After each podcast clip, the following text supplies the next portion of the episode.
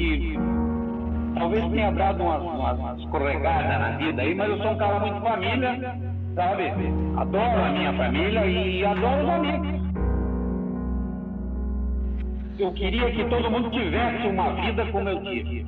Vida muito boa e eu vou ter muita saudade desse pessoal aí, viu?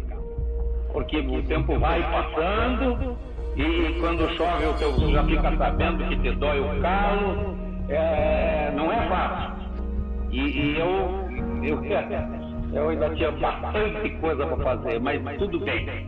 Cada um é, tem o seu, o seu futuro, tem a sua vida e ninguém pode avançar no espaço do outro.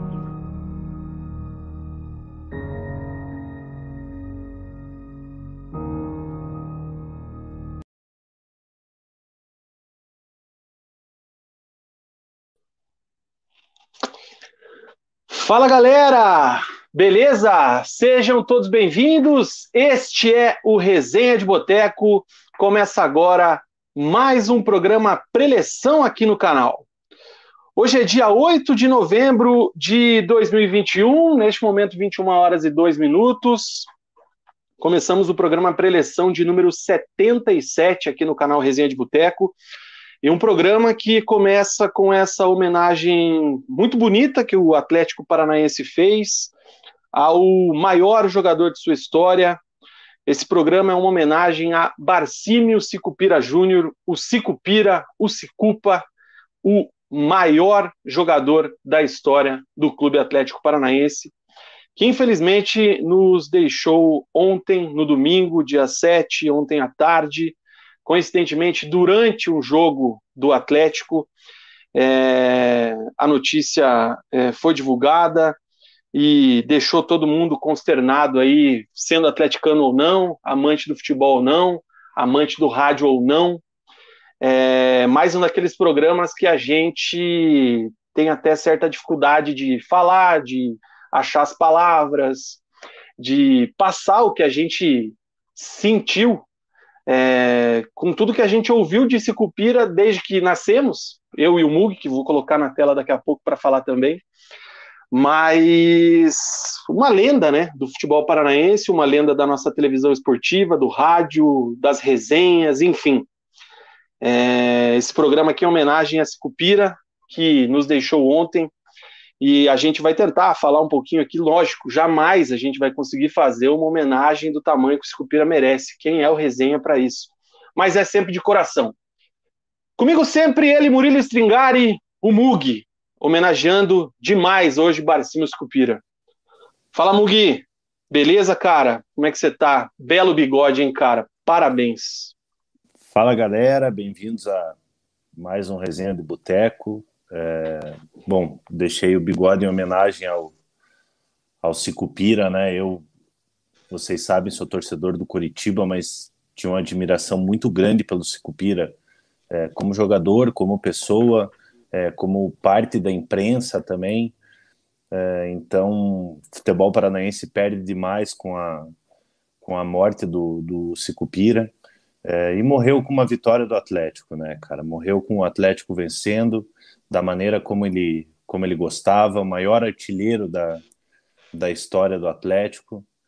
É, então, a gente manda, manda todas as condolências aí para os familiares, para os nossos amigos atleticanos. É, e a rivalidade, ela, ela fica à parte é, num, num, caso desse. Né? O Cicupira foi um dos maiores nomes do, do, da história do futebol paranaense, juntamente com o Dirceu Krieger ali, que é um que é um grande ídolo do Curitiba, os dois tinham uma amizade muito bonita. Com certeza agora estão jogando lá no time de Deus, os dois que foram duas lendas do futebol paranaense, finalmente se juntaram e com certeza Deus agora. Então fica aqui a nossa nossa pequena homenagem, né, ao, ao Cicupira, qual a gente pode ficar aqui uma hora, duas horas falando do Cicupira que que vai ser pouco para falar o que tudo que ele representava não só para o Atlético, mas para o futebol para o futebol paranaense, um cara que todo mundo gostava, seja torcedores do Curitiba, do Paraná, do, do, do Atlético nem se fala, então uma perca enorme. final de semana já começou de maneira difícil, né, com a morte da, da, da Marília Mendonça, uma, uma, uma carreira uma carreira pela frente, né, cara, faz a gente até a gente pensar assim, né, Vino? A gente a gente às vezes não dá valor para certas coisas assim e a vida a vida passa, cara, a vida passa muito rápido. Então, o Sicupira já estava ali na, na, na, na, terceira idade, já estava no, no, fim da vida, a gente sente, a gente sente a morte de uma pessoa tão jovem quanto, quanto a Marília Mendonça, então realmente está difícil de fazer o programa hoje, porque o final de semana foi muito difícil, é, mas vamos lá, cara, vamos, vamos homenagear o Sicupira, homenagear também a Marília Mendonça, querendo ou não, resenha, é, a gente gosta muito de música aqui também, é, mas principalmente homenagear o Sicupira aqui, que, que faz parte da, da nossa história. É isso aí, Mug. Bem lembrado também, a, a Marília Mendonça né, teve essa tragédia aí na sexta-feira, então a gente também faz essa lembrança. Ela era muito envolvida com o pessoal do futebol também, cantando o aniversário do Neymar, teve várias homenagens aí a, dos nossos times aí no Campeonato Brasileiro, jogadores aí também comemorando gols em homenagem, o Neymar, o Rafinha principalmente, foram os que eu consegui dar uma olhada aí. Então, a gente também faz essa pequena homenagem, mas obviamente esse programa não teria como não ser dedicado a um dos maiores, como você disse, um dos maiores da história do nosso futebol, um dos maiores, se não o maior para muitos, e, e com certeza o maior da história do Clube Atlético Paranaense, o maior artilheiro da história, em tempos que o Atlético não tinha a projeção que tem hoje, né, cara? Como o Atlético hoje, por muito mérito, está tendo essa projeção nacional. Hoje é, tem as vendas de jogadores aí a, a, a nível de Europa, é falado, é, tem uma, matérias dedicadas à Unicão, por exemplo, em programas de rede nacional, como teve ontem na Bandeirantes, quando estava assistindo um pouco antes da corrida. É, o Sicupira já conseguia uma projeção é, lá nos anos 60, anos 70, né, quando era muito mais difícil, né? É, então, tem que ser valorizado, tem que ser exaltado, e a gente vai tentar falar um pouco aqui, lembrar um pouco os feitos do Sicupira, algumas passagens, enfim. Eu convido você, Resenhete, a participar com a gente, convido vocês a deixarem aqui seus comentários, a deixarem as suas mensagens, perguntas, ideias, trocarem ideias aqui com a gente, é, enfim, sempre o chat aberto para a galera, Peço você, por gentileza, que, se puder, inscreva-se no canal, é, deixe o seu like aqui nesse vídeo, compartilhe com os amigos também, mande aí, poste nas suas redes sociais, enfim, faça aquele, aquele script de consumidor do YouTube que ajuda bastante aqui o canal Resenha de Boteco a tá fazendo programas às vezes um pouco mais tristes como esse aqui, às vezes quase sempre muito mais animados, mas estamos aqui toda segunda-feira às 21 horas ao vivo conversando com vocês. Boa noite, aqui é o Lucas Pedro, já registrando aqui, toda a nação rubro-negra de luto pela grande perda de Barcimo Escupira, ícone do futebol paranaense. Um abraço para o Lucas. Gustavo Dias, saudações a todos de Paranaguá. Forte abraço e sentimentos a todos os fãs do, todos os fãs do eterno Sicupira. Charles já chegou deixando seu like, o Johnny Slan também dando aqui boa noite para as noivas magrinhas, frase infeliz dita pelo presidente Mário Celso Petralha agora há pouco, em live no canal do Atlético. O Gustavo Dias está lá dando é, o boa noite, boa noite também para o nosso Jefferson Mota, agradecendo aí, elogiando a homenagem, vai com Deus Cupira. Mamãe Rafaela Betts, meus amigos, vocês me emocionaram. É difícil a gente também não se emocionar. Fafá, obrigado. Cleiton Silva, boa noite, rapaziada. Seu Barcímio, que Deus o receba de braços abertos. Com certeza esse está escalado com a camisa 8 lá nos céus. Cleiton, obrigado pela mensagem. Vitor Emanuel, meus profundos sentimentos a este grande jogador que o futebol paranense perdeu. Muito triste, obrigado, Cicupira. A Fela disse que é muito bacana a gente usar essa homenagem. Tomara que o Atlético não dê strike no nosso canal. Peguei lá do, do, do, do portal oficial do Atlético e acho que foi uma homenagem linda que o clube fez. Então não tinha como não passar aqui no nosso canal. Não dá o strike na gente aí, por favor, Furacão. Everton Inácio, salve aqui de Portugal, Dali Furacão. Estamos longe, atravessamos o Atlântico. Um abraço para o Everton lá de Portugal. Guilherme Sete, grande Escupira. Lucas também dizendo que não se emocionou com o Barcimo Escupira. O Bergamini, boa noite, Cicupirados. Boa noite, Paula Rocha. O Fogaça, eterno Cicupira. que mais que temos aqui? Diego Bergamini agradecendo por a gente dedicar o programa de hoje a ele. E é isso aí, cara. Vanessa Mazorana, boa noite para ela. É, o Charles levantando aqui já uma meta de 8 likes, meta de 77 likes, terceira meta 157 likes. Todas as metas em homenagem ao Cicupira. Pô, seria legal se a gente batesse essa meta aí no programa de hoje, hein? Vamos lá, galera. Vamos que vamos, cara. É, não podia ser diferente, né, Mug? A gente começar o programa falando da situação aí do ocorrido do fim de semana, algumas informações aqui, né? O falecimento, então, do Sicupira se deu ontem à tarde. Sicupira é, nasceu em 10 de maio de 44, faleceu ontem no dia 7 de novembro de 2021. Ele que era nascido na cidade da Lapa, né? E pelo que a gente teve as informações aí, a imprensa noticiou, foram devido a alguns problemas pulmonares, né? Passou por uma cirurgia recente há mais de um mês, mais ou menos. Teve outras anteriores, então já estava com uma situação bem debilitada e faleceu em casa, dormindo ontem à tarde, é, junto com sua família, no meio do jogo do Atlético, ali no começo, enfim, momentos antes, ali no, no meio da tarde é, do jogo do Atlético, o Barcimo Scupira faleceu então e será eterno aos 77 anos, cara. E só agora eu me liguei que esse é o programa 77. Não tinha percebido. É uma grande coincidência, né, Vina? É uma notícia que pegou todo mundo de surpresa, né? O Sucupira, há pouco tempo atrás, passou por uma cirurgia, é, teve que retornar ao hospital durante duas vezes, mas recebeu alta, estava em casa. A gente imaginava que ele estava tava bem, apesar das, das limitações devido a esses problemas de saúde, problemas pulmonares, né? É, infelizmente ontem ele ele acabou partindo é, sem sofrimento, dormindo durante o jogo do Atlético, como eu falei, é, durante uma vitória do Atlético, né? Da maneira como como ele gostava.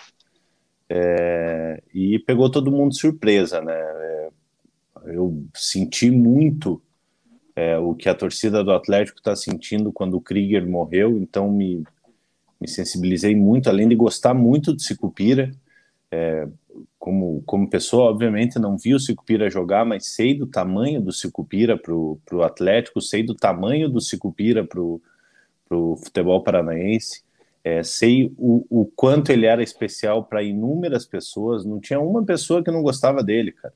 É, o Sicupira, é, eu lembro do Sicupira antes de saber que ele era o Sicupira, que eu frequentava o círculo militar, ele estava lá jogando baralho, então eu via ele lá, meu pai falava, pô, esse é o Sicupira, é, foi jogador do Atlético, mas não, mas lógico, era muito pequeno, então, então não, não entendia muito bem.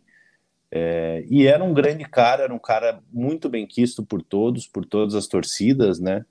Sem falar o enorme, o enorme comunicador, comentarista que era, né? Sempre muito, é, é, muito preciso nas suas análises, é, sempre, é, é, nunca, nunca foi clubista é, durante suas, suas análises, analisava o que era o jogo.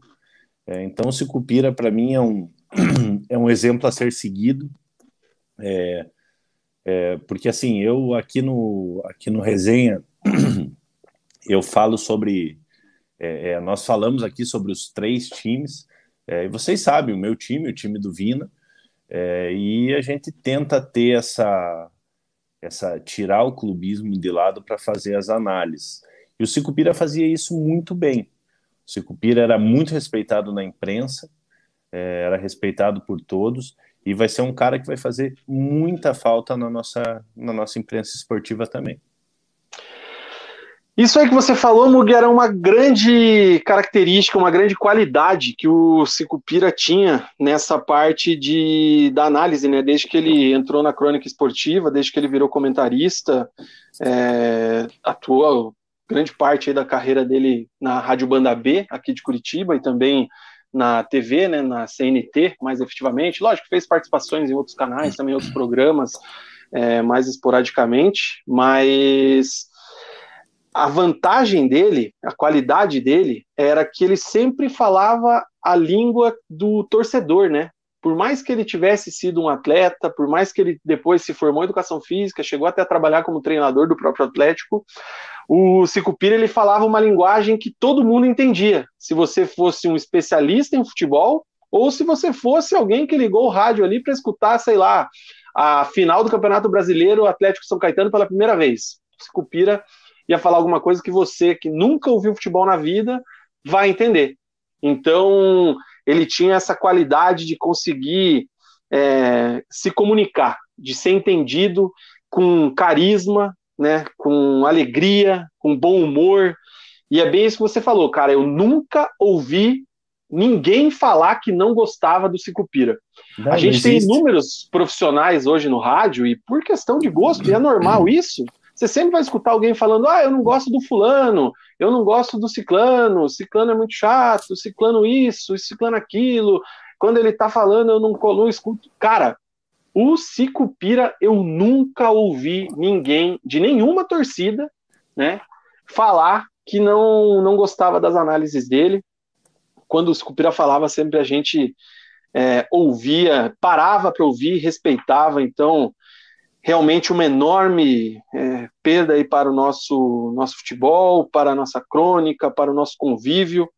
O Cicupira, que ele começou a carreira no Ferroviário, que hoje é o Paraná Clube, né? Ele iniciou a carreira em 1962 pelo Atlético Ferroviário. Por influência do pai dele, 60... né? Influência do pai dele. Em 64 ele vai jogar no Botafogo, né? Após duas, três temporadas aí pelo Ferroviário, indo bem jovem, vai jogar no Botafogo, onde ele joga, onde ele joga até 1967. Isso. Lá ele atuou com Garrincha, com Jairzinho, com Gerson, com Newton Santos, Zagallo, ou seja, o Super Botafogo veio aqui e buscou um menino da Lapa, que jogava no Ferroviário, para atuar com esses monstros aí lá no Rio de Janeiro. Depois ele teve uma passagem também pelo Botafogo de Ribeirão Preto, entre 67 e 68, quando o lendário presidente atleticano, Joffre Cabral, o contrata. E ele faz a sua estreia no Atlético em 2 de setembro de 1968. E a sua estreia já foi com um cartão de visitas daqueles que já mostrava o que seria a carreira de Sicupira com a camisa atleticana. Ele estreia fazendo um gol de bicicleta em cima do São Paulo na Vila Capanema, nesse 2 de setembro de 1968. Ali no gol é... da Engenheiro Rebouças. No gol da Engenheiro Rebouças, cara. É... O Cicupira foi campeão e artilheiro também do Campeonato Paranaense de 1970. É, teve uma passagem também pelo Corinthians em 1972, onde jogou com o Zé Maria, com o Rivelino e outros jogadores do timão ali naquela época volta ao Atlético e encerra sua carreira aos 31 anos em 1975, encerrando aí a sua carreira como jogador profissional, infelizmente uma carreira um pouco mais curta do que se tem hoje dos jogadores, é claro que eram outros tempos, até o, os motivos ali da, da, da, do encerramento da carreira dele, a questão de dificuldade de pagamento, eram outros tempos, outra realidade, é uma coisa assim que só quem viveu e quem conta isso, né, Mugi? Nossos pais, nossos tios, a galera aí é, que a gente conversa sempre lembra que eram momentos difíceis e que se fosse hoje em dia o Cicupira era um jogador aí de um nível estratosférico no nosso futebol. Cara, Carreira vitoriosa e, e que história, hein, Mugi? É, era jogador nível seleção brasileira hoje em dia, né? Ia estar tá multimilionário como você falou, né, Vina, o Cicupira começou no, no, Ferroviário aí, que, que hoje é o Paraná Clube. É, foi para o Botafogo do Rio, onde, onde se destacou ali com, com Garrincha, naquele time incrível do, do Botafogo, é, que era praticamente a base da seleção brasileira, né? É, o Botafogo, se vocês forem analisarem, é, é, é, a Copa de 58 e de 62, a gente deve muito ao Botafogo. É, e outro fa um fato interessante, quando o Cicupira foi para o Botafogo de Ribeirão Preto, é, nesse estádio, estádio Santa Cruz do Botafogo de Ribeirão Preto, que até hoje é o estádio do, do Botafogo, o Cicupira fez o gol de, de estreia desse estádio, num amistoso do Botafogo contra a seleção da Romênia, em 1968, o jogo terminou 6 a 2 e quem fez o primeiro gol desse estádio foi o, foi o Cicupira. Ele chega no Atlético em 68, aí é só história, né, Vina? É, já começa fazendo aquele lindo gol de bicicleta contra o São Paulo ali na Vila Capanema, como você falou. Em 1970, é, o Atlético é campeão paranaense depois de 12 anos, com grande destaque para o Sicupira, tirando o time da fila. Ele é artilheiro desse campeonato com 20 gols. É, em 72, o Atlético montou um timaço para tentar, tentar tirar aquela hegemonia que vinha se desenhando do Coritiba na década de 70. Acabou não conseguindo conquistar o, o título paranaense, foi muito frustrante para o Atlético mas o Sicupira mesmo assim terminou o, o campeonato como artilheiro com, com 29 gols. É, então é um jogador enorme. No final da carreira, as lesões ali começaram a atrapalhar, a, a falta de pagamento. Naquela época, jogador é, é, não ganhava tão bem. O Sicupira já era formado em educação física né, durante, durante a carreira, então ele, ele era um cara que tinha essa preocupação além do campo. É, então já era um cara formado em educação física e resolveu tomar outro rumo. Em 78 ele ainda teve uma passagem como treinador do Atlético, né? É uma passagem curta, mas, mas passou como, como treinador do Atlético. Em 1979 ele foi diretor de futebol do Colorado e a partir daí ele entrou na ele entrou na nossa imprensa aí e virou um gigante da, da nossa imprensa. Então, Sicupira, tudo que ele fazia era com, com maestria, né? Ele foi um excelente jogador, um, um craque de bola, um dos maiores do, da, da história do, do futebol paranaense e talvez do Brasil. É, e como, como cronista esportivo também foi enorme, gigante. Não à toa foi homenageado por Galvão Bueno, Kleber Machado, o Júnior, é, o Corinthians fez homenagem para ele, foi muito importante para o Corinthians no Campeonato Brasileiro de 72. Ele acabou sendo emprestado para o Corinthians, é, fez um gol na semifinal, né? É, pelo, pelo Corinthians, tabelando com, com o Rivelino, inclusive. É, então, todas as homenagens que o, que o Sicupira que o Sicupira recebeu aí mostra o tamanho que era o Sicupira.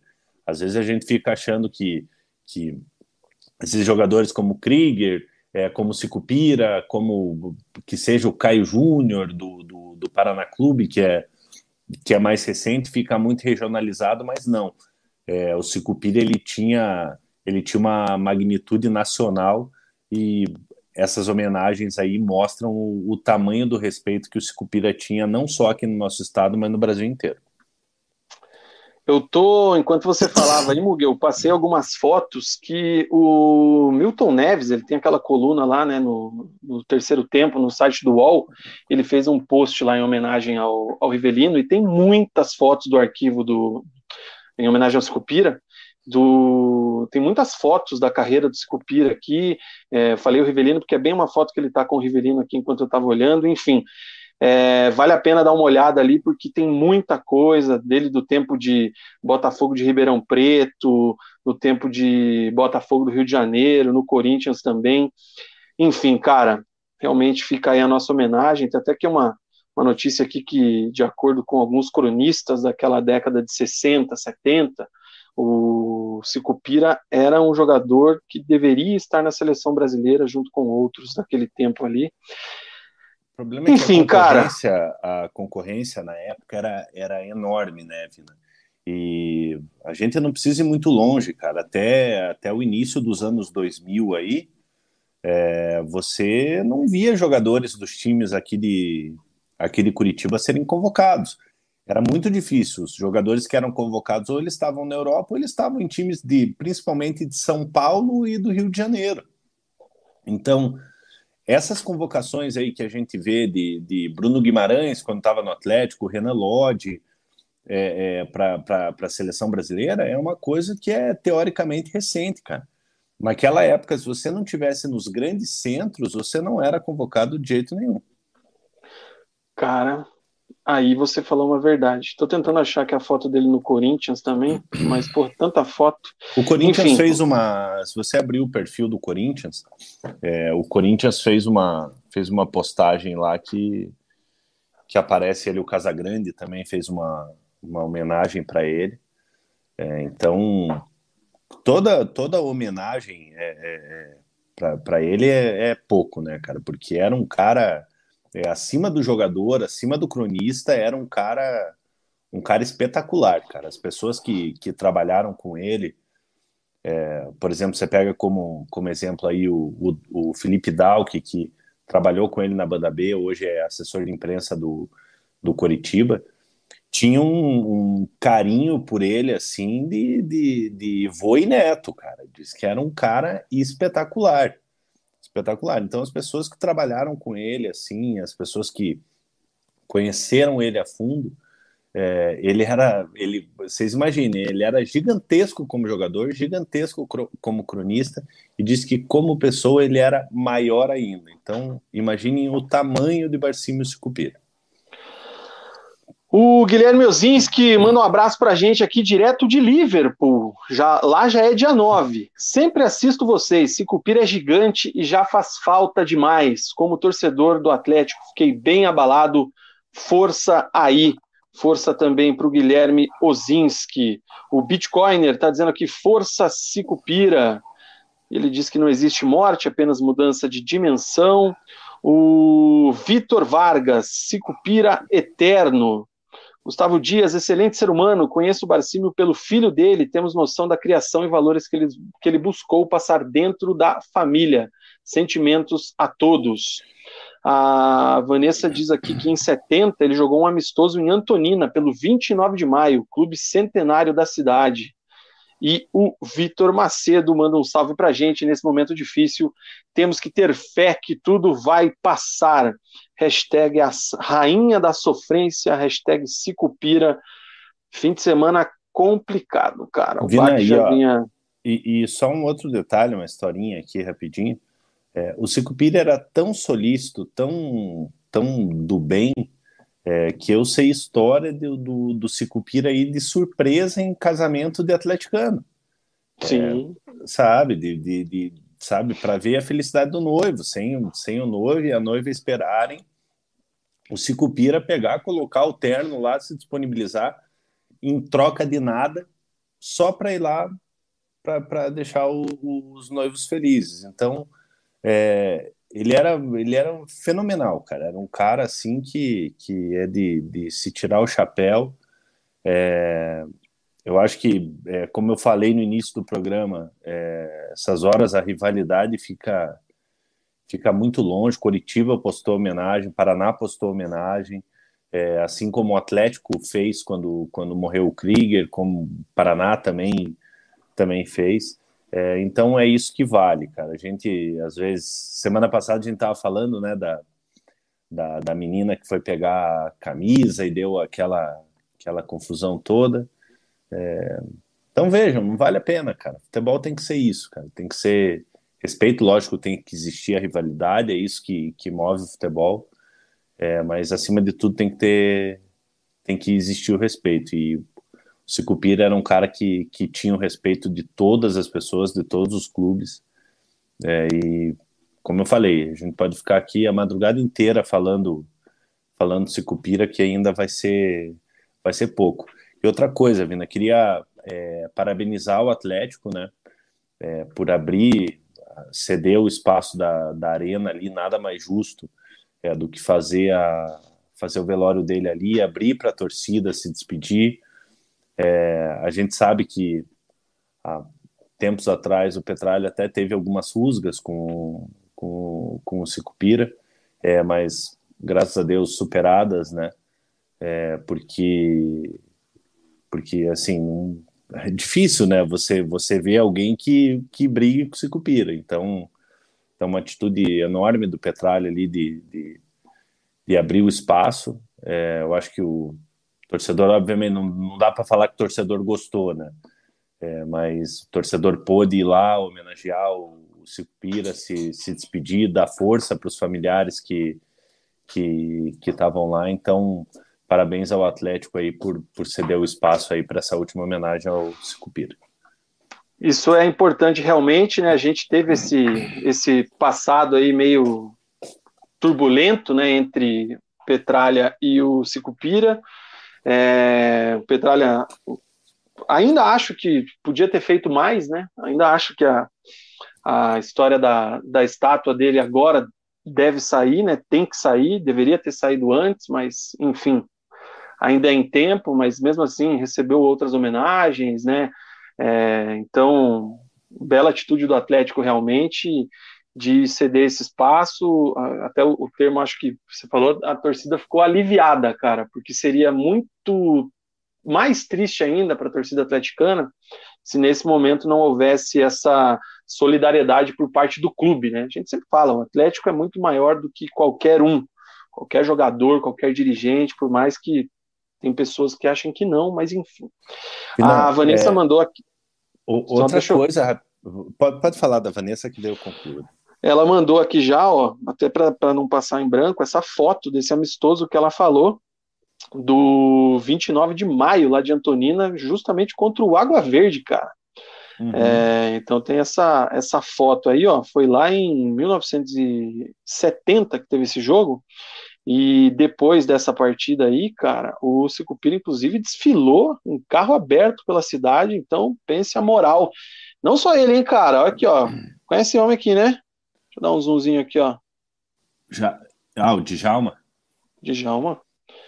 Então, naquele tempo, Djalma Santos também, enfim, cara, tá aí o registro, obrigado pela Vanessa por ter enviado, só mostra aí todo o carisma, toda, é, como era bem quisto aí, Barcímio Sicupira. Pina, e outra coisa importante que eu, que eu queria falar, é, também a gente, a gente vive metendo pau na, na, na Federação Paranaense, é, que isso e aquilo, é, mas eu sou, um, eu sou um cara que eu sou um defensor de homenagens em vida, né? É, depois que morre, não, sabe, é legal a homenagem e tal, mas, mas não é a mesma coisa, né? Então, acho que as homenagens em vida têm, têm muito mais valores.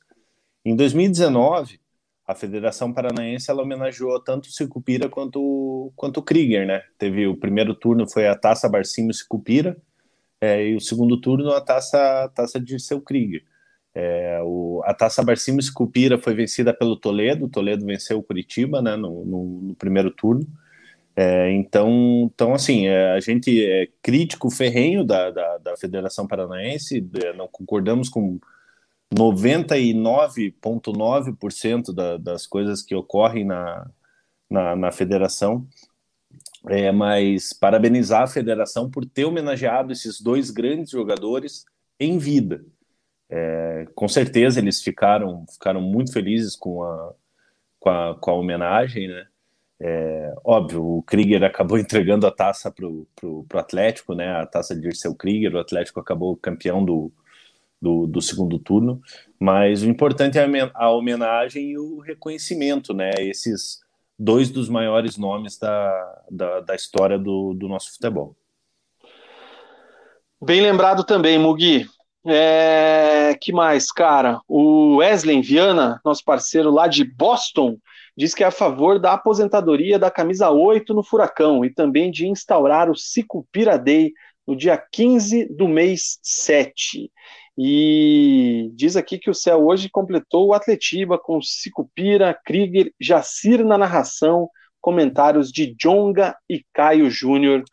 É o comentário do Wesley Não, eu li e esqueci de clicar eu já acho que já dá para fazer um fazer um triangular, cara, com, com Krieger, Sicupira e, e, e Caio, é, com narração de, de Jacir de Oliveira, com comentários de do, do, do velho Jonga, né? O, Jonga, o Jonga Não, também o, que... O Jonga acho que vai querer jogar essa pelada aí, hein, é, cara? É, o Jonga, o Jonga que também foi, foi jogador, lateral esquerdo, é muito forte, né? É, chegou a jogar fora do estado também, jogou no, no Atlético Mineiro. Era outro cara que, que eu gostava muito de ouvir comentando. Era um cara muito animado, também frequentava lá o círculo militar. É, são, são pessoas assim do, do, do, nosso futebol que, que marcam história, né? É, o Cicupira, pelo que, pelo que fez dentro de campo, né? É, pelo, pelo Atlético, e o Jonga acabou se tornando uma, uma figura aí também, era um grande jogador, chegou à seleção de seleção brasileira de novos, né, quando, quando, era, quando era mais jovem. é, mas são as lendas do, do futebol paranaense, cara. O nosso futebol realmente é, é muito rico de, de história e a gente tem que valorizar isso. O Eduardo Rogatensky, Rogatensky, se eu falei certo, top, se eu não falei, me perdoa aí, Eduardo. Eu lembro de muitas histórias do falecido meu avô, ouvindo ele atentamente, mas não posso esquecer de que ele foi do Coritiba para o Vasco e jogou contra o timaço que o amigo Cicupira jogava no Botafogo. Valeu, Eduardo. O Wesley reparando aqui na coincidência também, né, que o preleção de hoje é o 77. O que mais, cara? O Guilherme Alves, fim de semana assustador. Pensar que os dois maiores do estado estão juntos no céu é o que alivia. E é isso aí, cara. Não, o, fechar... Guilherme, o, o, Guilherme Alves, que é o Pracinha, até, até troquei uma ideia com ele no, no, no ontem mesmo, que, que, o, que o Cipira morreu. É, e ele ele estava consternado, assim, ele é um torcedor muito fanático do Atlético, daqueles até chato, assim, sabe? Atleticano doente, doente, doente mesmo. É, e ele estava muito consternado, assim, muito sentido pela, pelo acontecido. Então, mandar um abração para ele aí minhas condolências. Acho que tá todo mundo triste aí e tal, mas especial para o torcedor do Atlético que, querendo ou não, acaba, acaba sentindo mais. Vini FCA chegou agora, o Guilherme Sete está dizendo que Ayrton Cordeiro está nos comentários dessa pelada, e só o Guilherme Alves aqui, que é o parceiro, ele, o Carneiro Neto narra daqui ainda. O Carneiro Neto ainda está vivo, hein, cara? Por favor. Inclusive tem, inclusive tem coluna na, na Gazeta, né? Exatamente. Eu vou só fechar com uma lembrança que eu tenho, cara, de infância, e você talvez também lembre, Mug, para a gente seguir o programa aqui, é, encerrar essa, essa breve homenagem aos Cupira eu lembro do tradicionalíssimo Mesa Redonda. Mesa Redonda. Onde ele dividia a bancada com várias lendas da nossa, do nosso, da nossa crônica, da imprensa, enfim.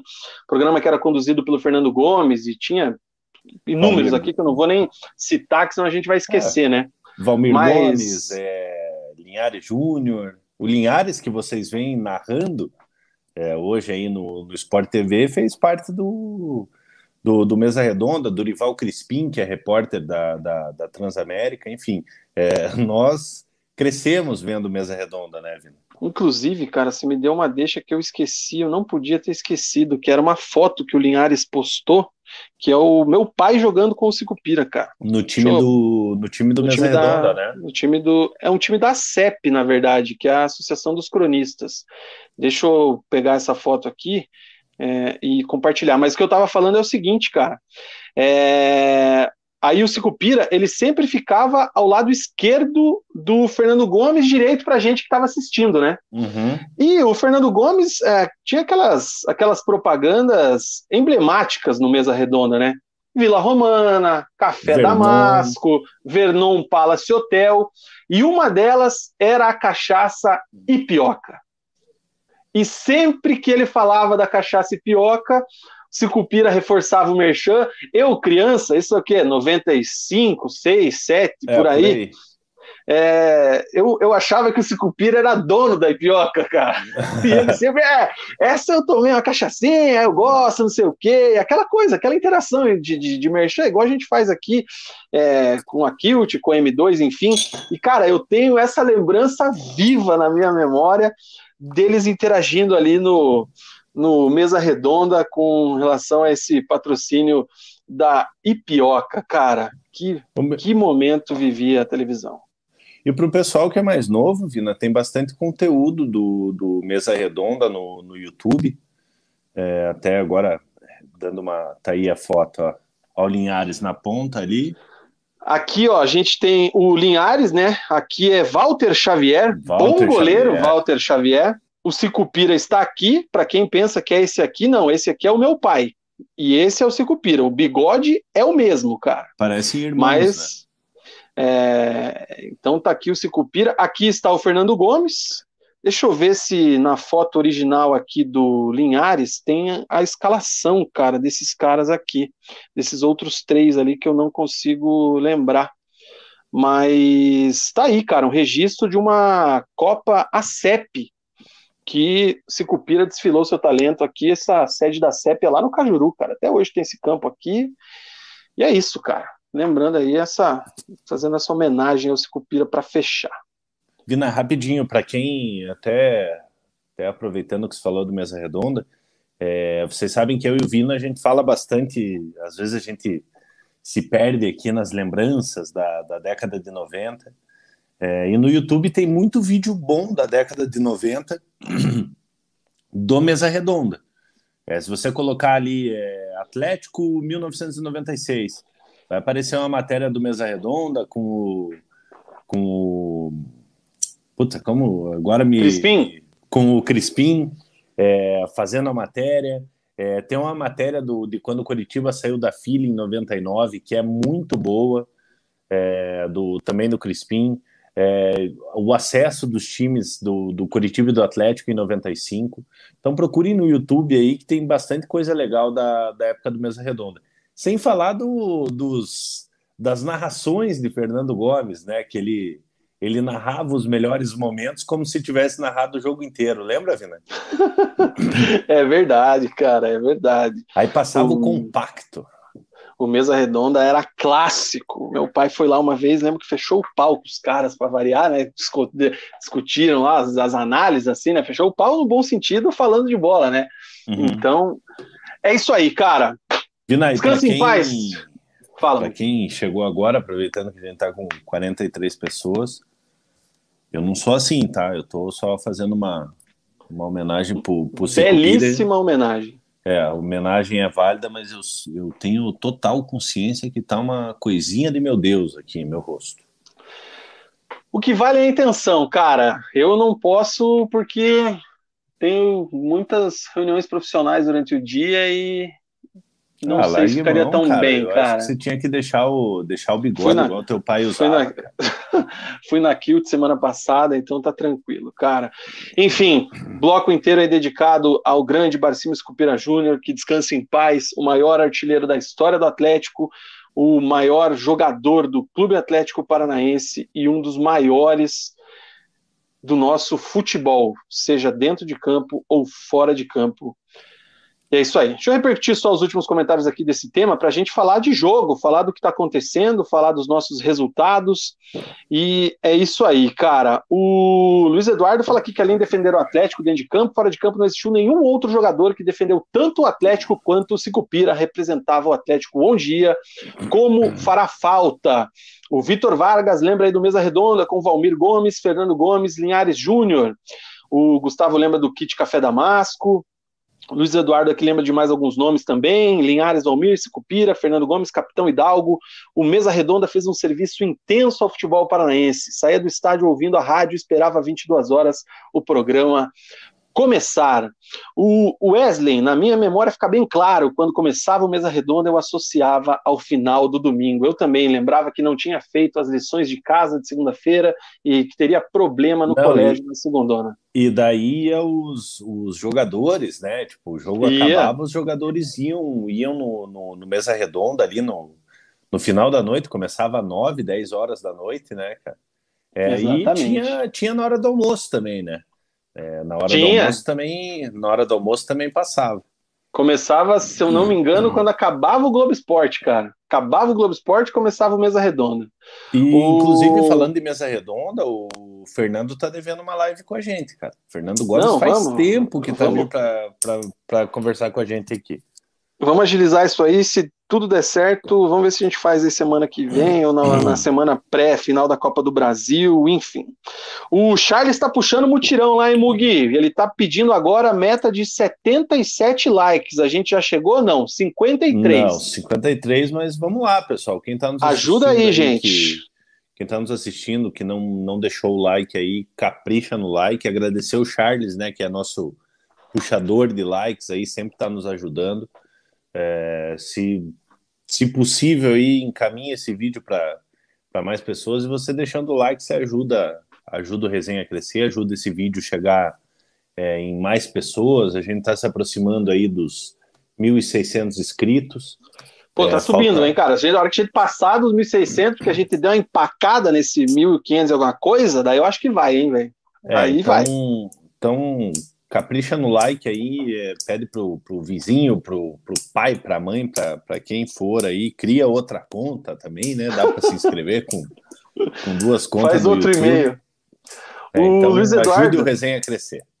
O Luiz Eduardo diz aqui que jogo contra o Barra do Garça, lá, tinha que esperar a fita chegar no finalzinho do programa. Porra, eu lembro, hein? Verdade.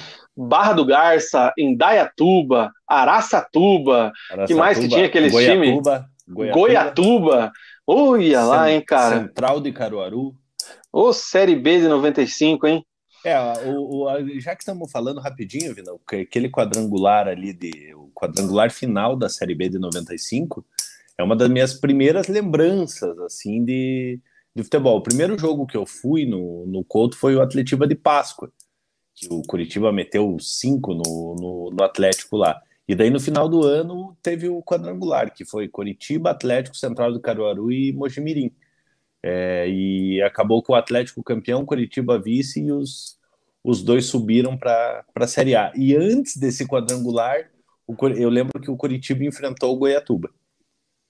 Eu lembro desses nomes aí também, cara, bem lembrado. Mas naquele, naquele tempo eu não ligava muito para a Série B, cara. Eu meio que não ligava porque Gustavo, era só a Série A. O Gustavo Dias diz ali, 95 time do Mojimirim era forte.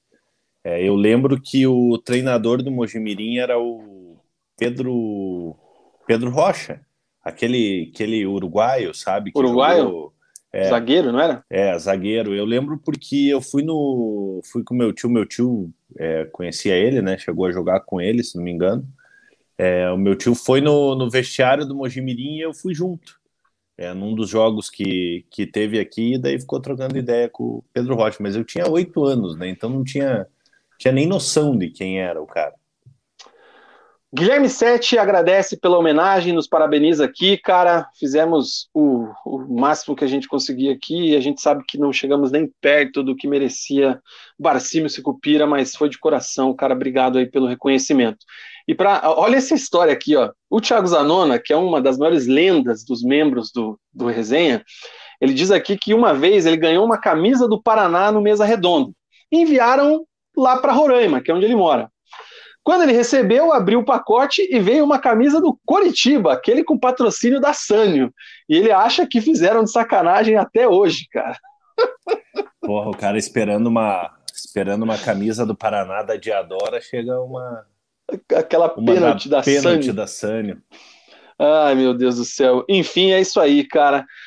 Fechamos o bloco da homenagem é... e vamos que vamos. Você que também, além de se inscrever, deseja tornar-se membro do nosso canal, aqui embaixo nos links tem aí como você pode fazer isso, cara. Clique ali, torne-se membro, veja todos os benefícios e participe desse grande grupo, dessa grande família que vem se tornando a família dos resenhetes. E aí eu aproveito para responder aqui a dúvida do Alexandre Rissato. Ele virou membro semana passada, Mug, não sei se você lembra. E a gente sempre faz o contato ali para a galera. Quando virar membro, tem o grupo do WhatsApp, que a gente bate um papo muito legal lá sobre é, futebol, alguns outros temas, enfim, é um grupo bem tranquilo, bem divertido. É, e normalmente a galera manda uma mensagem para mim no Twitter, no Insta, para você, para o Resenha, que tem os perfis nas redes. Se o Alexandre está dizendo aqui que ele não tem mídias sociais, só o WhatsApp. Como é que eu faço para entrar no grupo do WhatsApp? Valeu, boa live. Alexandre, eu vou te dar uma dica então, por favor, cara. É, manda um e-mail pro. Caramba, o Mug caiu. Manda um e-mail para esse e-mail aqui, ó. resenhadeboteco.gmail.com. Manda para cá o teu telefone que eu te incluo lá no nosso grupo de membros e te daí lá você fica sabendo de outras é, promoções, outros benefícios, enfim. Tá? Pode mandar um e-mail para essa chave aqui, resenhadeboteco.gmail.com, que a gente dá um jeito de te colocar. E quem quiser aproveitar e fazer o Resenha Pix aí, eu lembro que eu fiz essa legendinha aqui na época do Coxa Pix, Paraná Pix e ficou até agora, então é isso aí, cara. Voltou, Mug? Tudo bem? Voltei. Aquela coxada com 50 minutos, hein, cara? Ô, Vina, só corrigindo, o Pedro Rocha era meia atacante e ele jogou com o meu tio em 78 no, no Curitiba, daí que eles quem... se conheciam. Entendi. Porra, confundi o Pedro Rocha com quem para falar que ele era zagueiro, hein, cara? Com o Dario Pereira, deve ser. Dario Pereira, né? É, pode, pode ser. ser. Ó, o Camp, fez, é, se tornou membro do canal com a outra conta dele, cara. Ele tem aquela conta titular, SD Camp, né, que ele sempre participa aqui, e ele tinha feito a promessa que se o Atlético chegasse aí às finais, aí acho que era a final da, não lembro se era da Sula ou da Copa do Brasil agora. Era uma das duas. Acho que ele era da Copa do Brasil. Da Copa do Brasil, né? Se Isso. o Atlético chegasse, ele iria virar membro com a segunda conta dele também, então tá aí. Mas também, né, Campo, ganhou uma camisa fera do Atlético, personalizada. Esse membro aí tá show de bola. Obrigado aí pela, pelo apoio e pela moral. Ajuda demais o canal. Faça também como Camp, torne-se membro do Resenha. Certo, Mug, vamos. Certíssimo. Vamos, vamos, vamos fazer um intervalo comercial, cara, rapidinho, para a gente ir para o bloco do Atlético. E aí a gente troca uma ideia sobre a vitória do Atlético ontem em cima do Red Bull Bragantino. Bora. Fala galera, eu sou o Murilo, ex-atleta de futebol, proprietário da M2 e professor. Se você gosta de futebol, vem treinar comigo aqui. Nossos treinos são diferenciados, a cada dia um treino novo querendo o melhor para o atleta, desde o joguinho, desde a parte física. Eu sei bem o que o atleta precisa, eu sei como é o dia a dia de um atleta. Nossas atividades são voltadas para todos os públicos. Se você está procurando algo diferente e quer uma qualidade de vida, vem treinar com a gente. Clique no link da bio e venha fazer parte do nosso time. Espero você aqui. Um abraço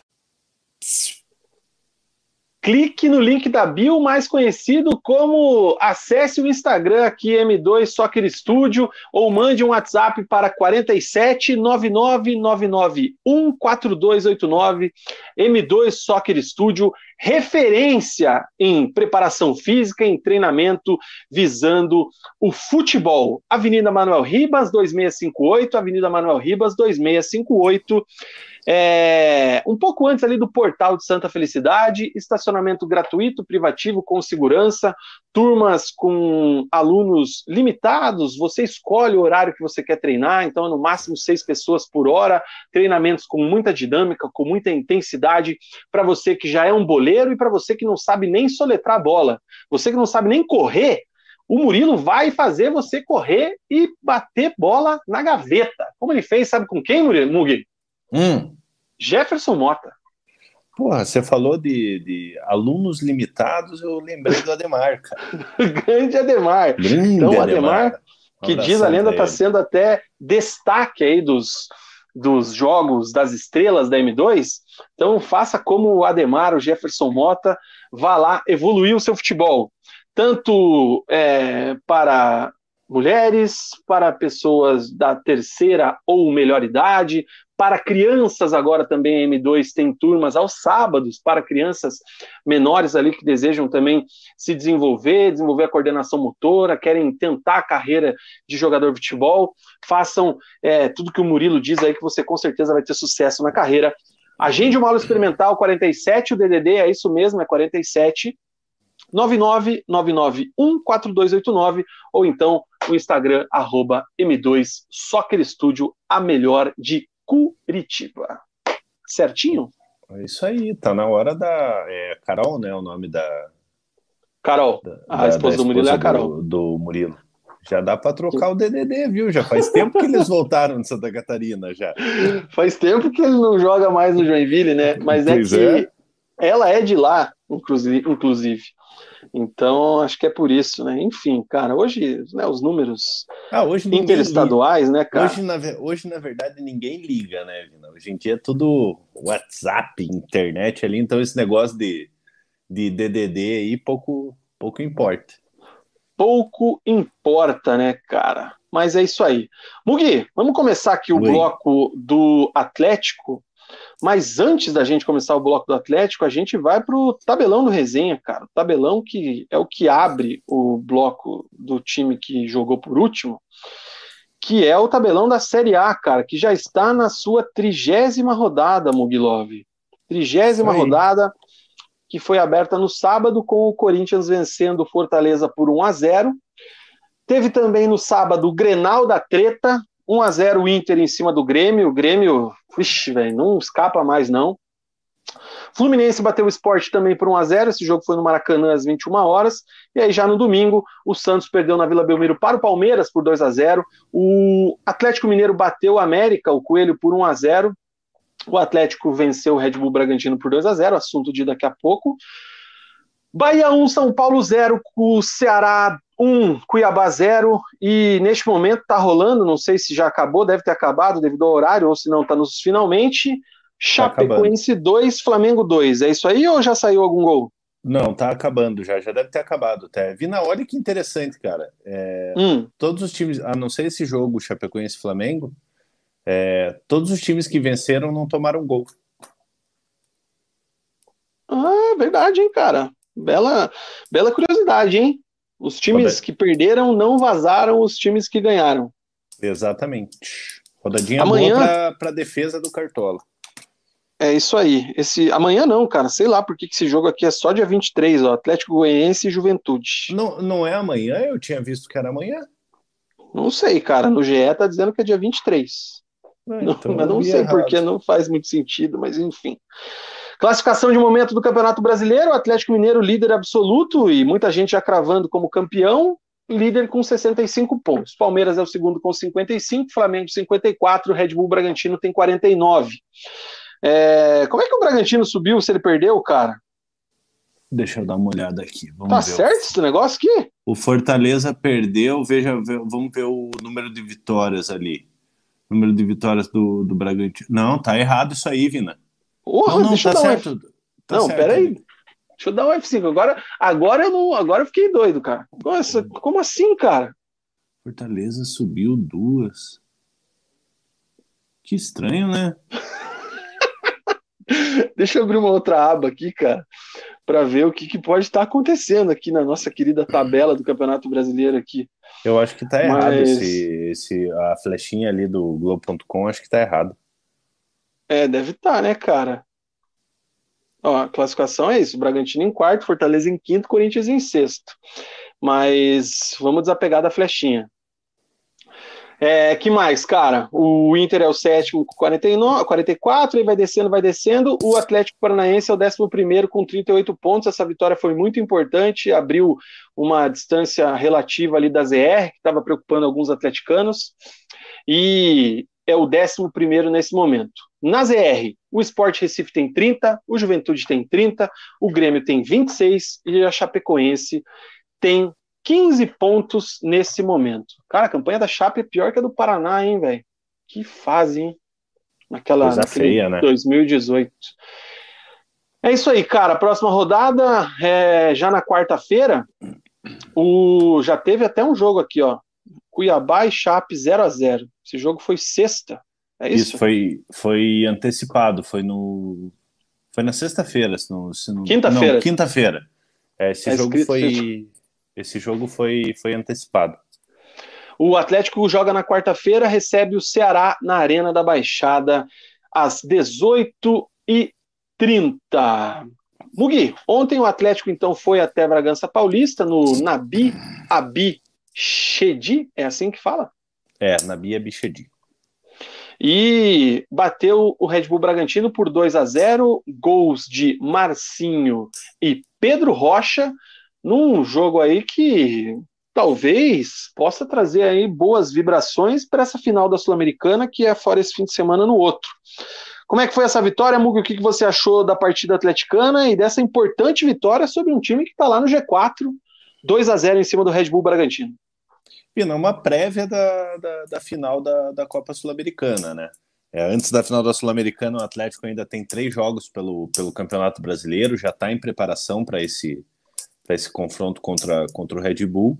É, o Atlético não contou com o Nico, né, o Nico Hernandes, o Terans e o, e o Kaiser suspensos.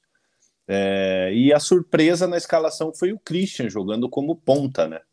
É, o, o, Alberto Valentim colocou ali o Eric e o Citadini na, na cabeça de área, jogou com três zagueiros, né? Com o, com, com o Zé Ivaldo, o Thiago Heleno e o Pedro Henrique, com o Marcinho e o Abner é, mais espetados ali, é, na, naquela composição que a gente conhece já, defende com cinco, é, na hora que ataca ficam, ficam os três zagueiros ali, os dois laterais avançam, e a surpresa ficou por conta da, da escalação do Christian como, como meia. Foi bem, não foi, não, não deixou a, a, a desejar, né, Evina? É, e o primeiro tempo, um primeiro tempo muito truncado, onde o Atlético explorando muito a bola longa com, com o Nicão, o Bragantino chegando sem perigo, quando chegava, é, a defesa do Atlético conseguia afastar o perigo, ou o Santos fazia fazendo boas defesas. O Santos fez boas defesas no, no primeiro tempo, mas sem, sem muitos sustos, né? Já no segundo tempo, o Atlético volta um pouco me melhor, aos 14 minutos, o Marcinho bate aquela falta que todo mundo esperava que ele fosse cruzar, ele bate para o gol, o Cleiton acaba falhando é, e aceitando, né? É, acaba abrindo o placar. Aos 15 minutos, o Alberto Valentim faz uma faz a, a mudança ali, ele tira o Citadini e coloca o Pedro Rocha recua o Christian, né? O Christian que estava jogando ali como ponta, recua o Christian como, como volante, libera um pouco mais o Eric, é, colocando o Pedro Rocha ali na, no, no setor de, de, de criação. ponta esquerda, digamos é, assim. aberto, aberto pelas pontas ali, como um, como um ponta de lança. Aos 28 ele tira o Bissoli, coloca o Mingote, é uma grata surpresa, já vou falar o porquê. É, aos 39 ele tira o Christian, que já estava já tava cansado, coloca o Canezinho, é, mais para segurar o jogo mesmo ali, para dar uma parada no jogo. É, e o Bragantino sem assustar, assim, é, o Atlético muito sólido defensivamente, é, mostrando a, aquela solidez que teve, é, inclusive na, na, partida contra o Flamengo. Logicamente não foi tão exigido é, como foi no, no, no Maracanã, mas mostrando uma solidez defensiva. E aos 45, num contra-ataque de Almanac, o Atlético rouba uma bola é, lá no seu campo de defesa.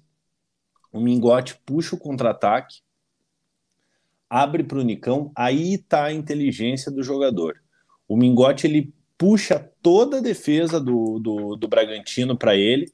A defesa do Bragantino pensando que, que o Nicão devolveria no, no Mingote. O Mingote passa pedindo a bola, leva toda a defesa do, do Bragantino Nisso, o Pedro Rocha, livrinho da Silva ali no, no lado esquerdo, o Nicão rola para ele, ele bate na saída do, do Cleiton, decretando os 2 a 0 para o time do Atlético. Uma vitória muito importante, o Atlético vinha de seis jogos sem vencer, quatro derrotas e dois empates, né? É, a gente vinha, vinha cobrando isso do Atlético, porque é, por um lado vinha muito bem nas Copas, mas, mas no Campeonato Brasileiro oscilando muito, não conseguindo pontuar e cada vez mais perto da, da incômoda zona de rebaixamento, né? Então uma vitória, uma vitória maiúscula do Atlético é, diante de um adversário que está lá em cima da tabela, está em quarto, né? Um time muito organizado. É o, o Bragantino não teve alguns jogadores, não teve o Léo Ortiz, que é, que é zagueiro, um zagueiro importante, mas tinha Ítalo, tinha Arthur, é, os principais goleiro, jogadores tinham. Cleiton, que o, engoliu um peru, né? É, o Cleiton, tinha o Elinho, então o, o Bragantino estava com, com os seus 11, seus, praticamente com os seus 11 titulares, a não ser ali Léo Ortiz e um ou outro jogador, né? É, então, uma vitória muito importante para o Atlético, que, que se distancia um pouco da, dessa zona incômoda do, do, do rebaixamento e dá mais tranquilidade para o Atlético, né, Vina? É, não adianta você chegar na, na final da Copa Sul-Americana ali flertando com a zona de rebaixamento, porque, porque é complicado. A gente sabe que são duas competições diferentes, é, mas quanto antes o Atlético é, se livrar desse, desse, entre aspas, possível rebaixamento, que eu acho praticamente impossível é, acontecer, é, mas quanto antes o Atlético, o Atlético fazer esses, fizesse esses 45 pontos aí para para realmente focar na final da Copa Sul-Americana. Como eu falei, tem três jogos ainda é, para até a final da Copa Sul-Americana. Pega o Ceará em casa, o Inter fora e o Galo em casa. É, a gente sabe que o Inter fora é complicado, o Atlético Mineiro, do jeito que está jogando, é, também é, é, é, complicado. Se você enfrentando fora de casa ou dentro de casa, é um adversário muito difícil. É, mas o Atlético poderia ir nesses nesses próximos jogos aí fazer pelo menos seis pontos aí para para realmente ter aquela tranquilidade que precisa e chegar com a cuca fresca na, na final da Sul-Americana. O O Daniel Rey diz aqui que para ele faltam duas vitórias. Acha que com 44 pontos já não cai. Acho que, como tem times ali puxando a régua bem para baixo, né, a Chape e o Grêmio principalmente, pode ser que realmente com 44 escape. O Guilherme Sete diz aqui que, mesmo que a final da Sula tenha outro contexto, o jogo de ontem mostra que o Atlético é, sabe como superar o Bragantino. Já o Bragantino não sabe como bater o Furacão. O Vitor disse que o Atlético jogou bem e anulou os principais jogadores do Red Bull, o Arthur, Coelho e o Elinho. Não gostei do Christian nesse esquema com três zagueiros, ele não se encontrou. O Marcos Aurélio Vaz é, elogia a nossa homenagem aqui ao Eterno Escupira, diretamente de Paulínia, interior de São Paulo. Obrigado aí, Marcos, pela, pelo, pelo elogio, cara. O Charles fala aqui que a linha de corte são 47 pontos na visão dele. É, eu queria que você, queria que os resenhetes também comentassem aqui no nosso chat é, o que uma vitória dessa pode representar, pode indicar, pode trazer, visando a final da Sul-Americana. Não é segredo para ninguém que o, o, o, foco principal do Atlético é o título bicampeonato da Sul-Americana. E é bem isso que você falou, né? Claro que infelizmente, com tudo que aconteceu no fim de semana, o resultado o jogo, tudo mais, passou bem batido, né? Não tem como ser diferente. Mas agora falando especificamente do resultado do jogo, é, o Bragantino, como você bem disse, com o seu time praticamente titular, um time é, que está buscando se firmar lá em cima, porque se não se, se perde a Sul-Americana, é, não se garante na Libertadores, vai para a pré, enfim, o campeonato está rolando, então é, queria essa vitória de qualquer jeito, para se firmar cada vez mais o G4, e perde em casa por 2 a 0 com o Atlético jogando bem. É, o que, até que ponto isso aí pode ser uma prévia, pode ser importante para a final da Sul-Americana? O que, que o Atlético pode usar, aí, na sua opinião, para conquistar esse bicampeonato? Eu acho que o, que, o, o, importante nesse, nesse jogo é mostrar que, que o Atlético, como, como falaram agora, o Atlético sabe como vencer o Bragantino.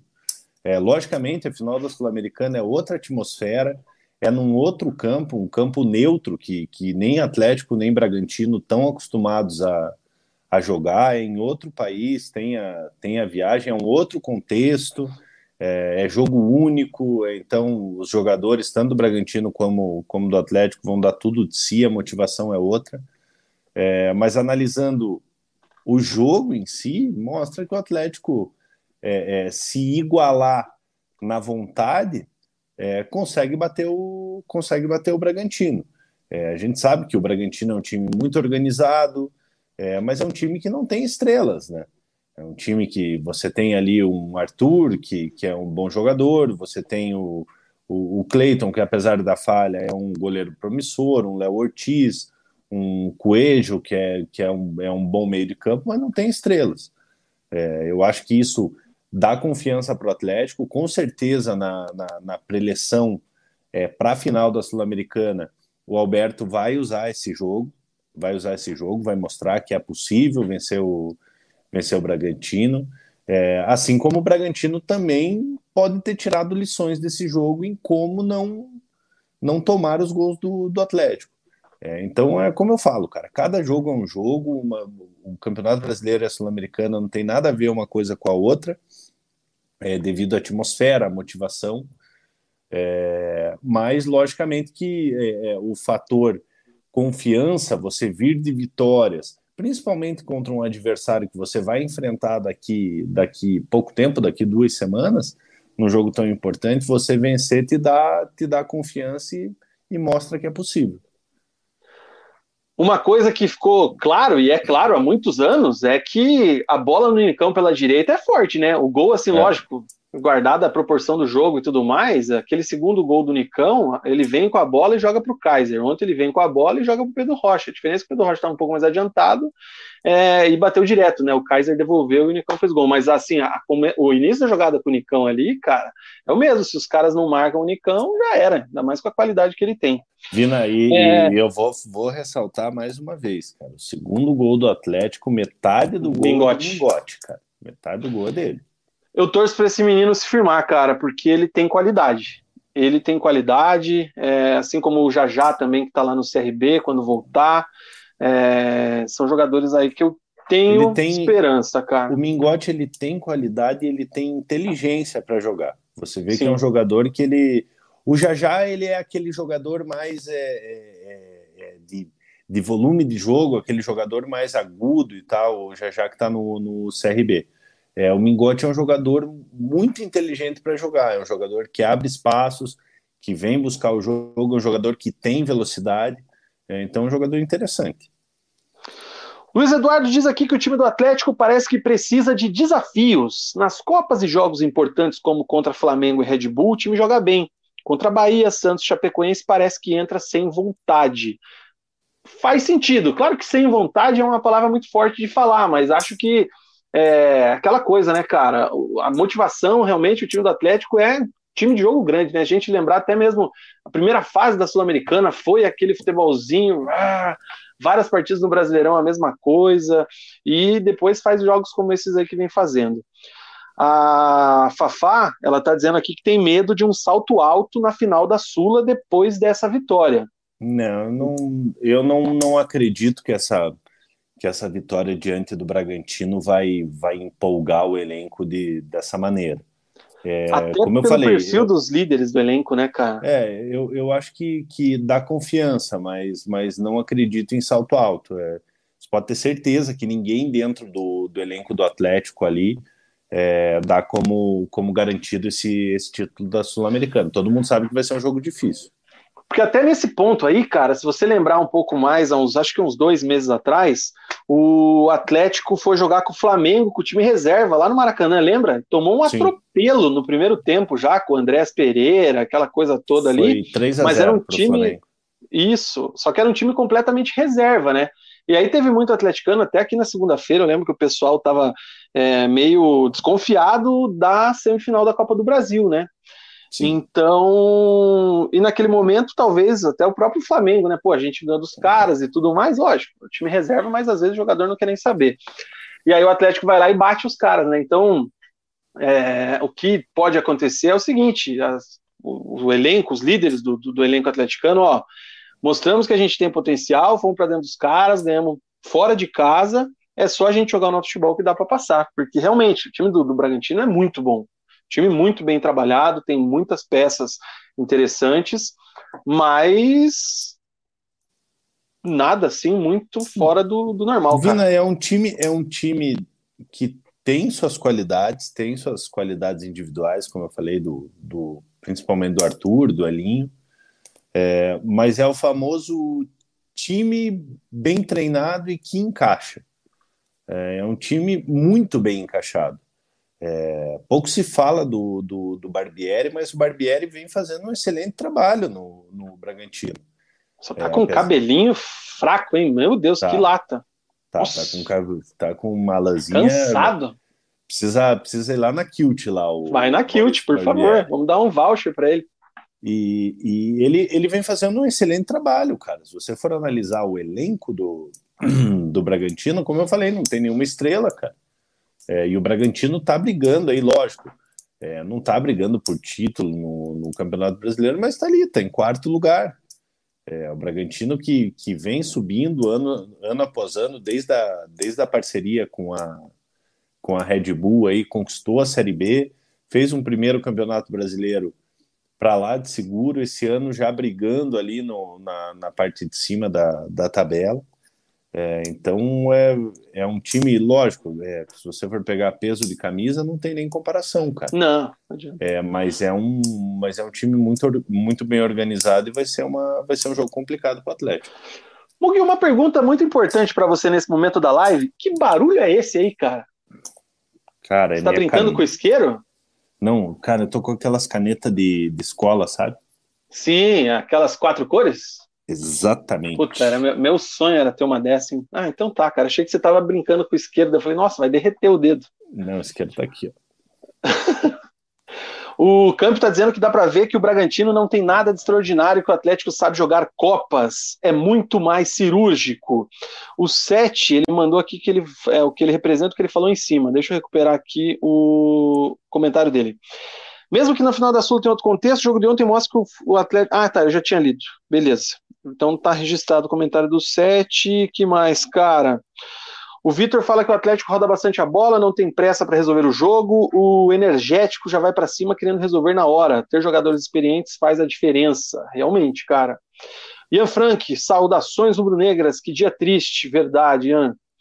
É... O Camp diz que não vê alguém que trabalhe e mantenha a bola igual o Nicão. Realmente, o pivô, a parede, a produção de bola do Nicão é monstruosa. Ô, Vina, e vou te falar, hein, cara. A gente sabe que o Nicão, o Nicão tá para se despedir do, do Atlético.